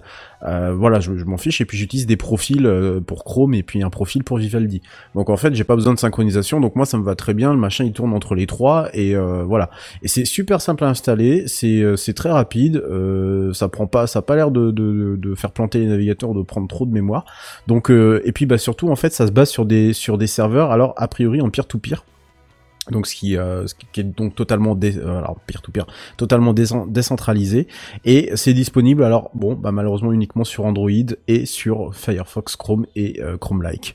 Voilà, donc euh, si vous voulez synchroniser vos bookmarks, que vous êtes dans un environnement de travail avec plusieurs navigateurs, vous avez pas envie de vous faire chier. Moi en tout cas, il était là mon, mon- il est là mon, usage pardon. Bah vous prenez ça et euh, et ça prend en plus les bookmarks qui sont déjà euh, disponibles, qui sont déjà sur place. Voilà, vous n'avez pas besoin de les rajouter à la main, machin, ni quoi que ce soit. Lui, il va lire directement la, la liste. Donc voilà, moi j'ai fait le test avec. C'est du dommage coup, qu'il je manque m'a- Safari. Euh, oui, bah oui, oui, il manque effectivement Safari, mais bon, voilà, il manque aussi iOS pour le coup, parce que voilà, c'est disponible sur Android, vous l'avez même sur F-Droid, le Play Store et en APK, donc voilà, application totalement open source. Euh, ben voilà, moi ce que je trouve pas mal, c'était l'idée de, c'est anonyme, c'est confidentiel, vous avez un ID unique. Voilà, machin, vous le détruisez, on vous retrouve plus. vous voilà, vos, vos- vos bookmarks de, de porno sont euh, finis à tout jamais. Voilà. Ben voilà, c'était le petit, la petite reco de, la, bon, j'allais dire petit, plus reco de la semaine que coup de cœur, véritable coup de cœur. Et euh, moi, j'ai trouvé ça plutôt sympa, moi qui cherchais une solution pour synchroniser tous mes bookmarks au euh, taf. Euh, Bah, voilà. C'est tout ce qu'on te souhaite. Mais je te remercie. Est-ce qu'on passe vite fait aux news en bref Oui, il Euh, a deux petites, on va y allez. aller. Allez. Allez, c'est parti dès que j'aurai retrouvé le. Alors attention, c'est parti. C'est les news en bref. Alors l'information avec a, a de quoi faire sourire aujourd'hui, mais je vous rappelle en fait qu'Apple vient de d'annoncer le 10 mai, euh, donc il y a deux jours de ça, la fin de la commercialisation de l'iPod Touch, puisque figurez-vous qu'il était toujours vendu ce truc-là. Oui, mais je vois pas pourquoi tu ça fait rire parce que c'était attendu lors de la dernière euh, keynote. Ah non, bah moi j'ai pas, j'ai pas entendu. pas ça. toi, mais- Ouais, il me même semble je- qu'on l'avait mentionné. euh. Bah peut-être oui. mentionné, mais oui, voilà. Mais enfin, pour les deux, du, les trois du fond, dont moi qui suivais pas tout- toute le- la, la, la, la keynote, bah, effectivement, euh, Apple a met fin totalement à la conversation du touch. Euh, bon, il y en aura toujours. Alors apparemment, il y en a toujours dans les stocks. Hein, donc vous pouvez vous faire plaisir quand même avec des modèles qui s'échelonnent entre 249 et 469 euros pour la version 256 Go, parce que je trouve totalement pété comme prix au, au vu de, de ce qu'il ce qu'il propose, hein, parce que bon. on Bah, y a déjà 20 ans, c'était, ouais, non, Ouais, voilà, déjà un- 15 c'était un ans, iPhone quand like, même cher, mais ouais, sans le cellulaire, quoi. Ouais, c'était Ouais. déjà cher. Moi, j'en avais eu un et tout ça. C'est vrai que c'était, bah, c'était, c'était, c'était bien. Enfin, honnêtement, j'ai eu ça et puis l'iPod classique et j'avoue que c'était quand même le, le, le, le, truc à avoir. Euh, donc j'ai eu l'Apple bien avant d'avoir euh, l'iPhone que j'ai aujourd'hui. Et, euh, et, et, du, et du coup, voilà, fin de, fin de la commercialisation. Donc si vous jamais vous êtes encore nostalgique, vous pouvez vous en procurer encore un.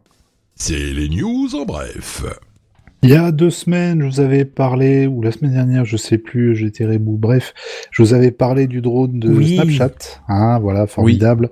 Oui. Et ben, ils n'arrivent pas à, à en fabriquer assez pour satisfaire la Mais non. demande. C'est donc un succès. Mais arrête ça. Ils ont fait complètement l'inverse de ce qu'ils avaient fait avec les spectacles, c'est-à-dire on va en faire des milliers et les gens les achètent au compte-gouttes. Et là, c'est l'inverse qui se produit. Donc euh, les lois du marché sont impénétrables. Qu'est-ce que je voulais que je vous dise, moi?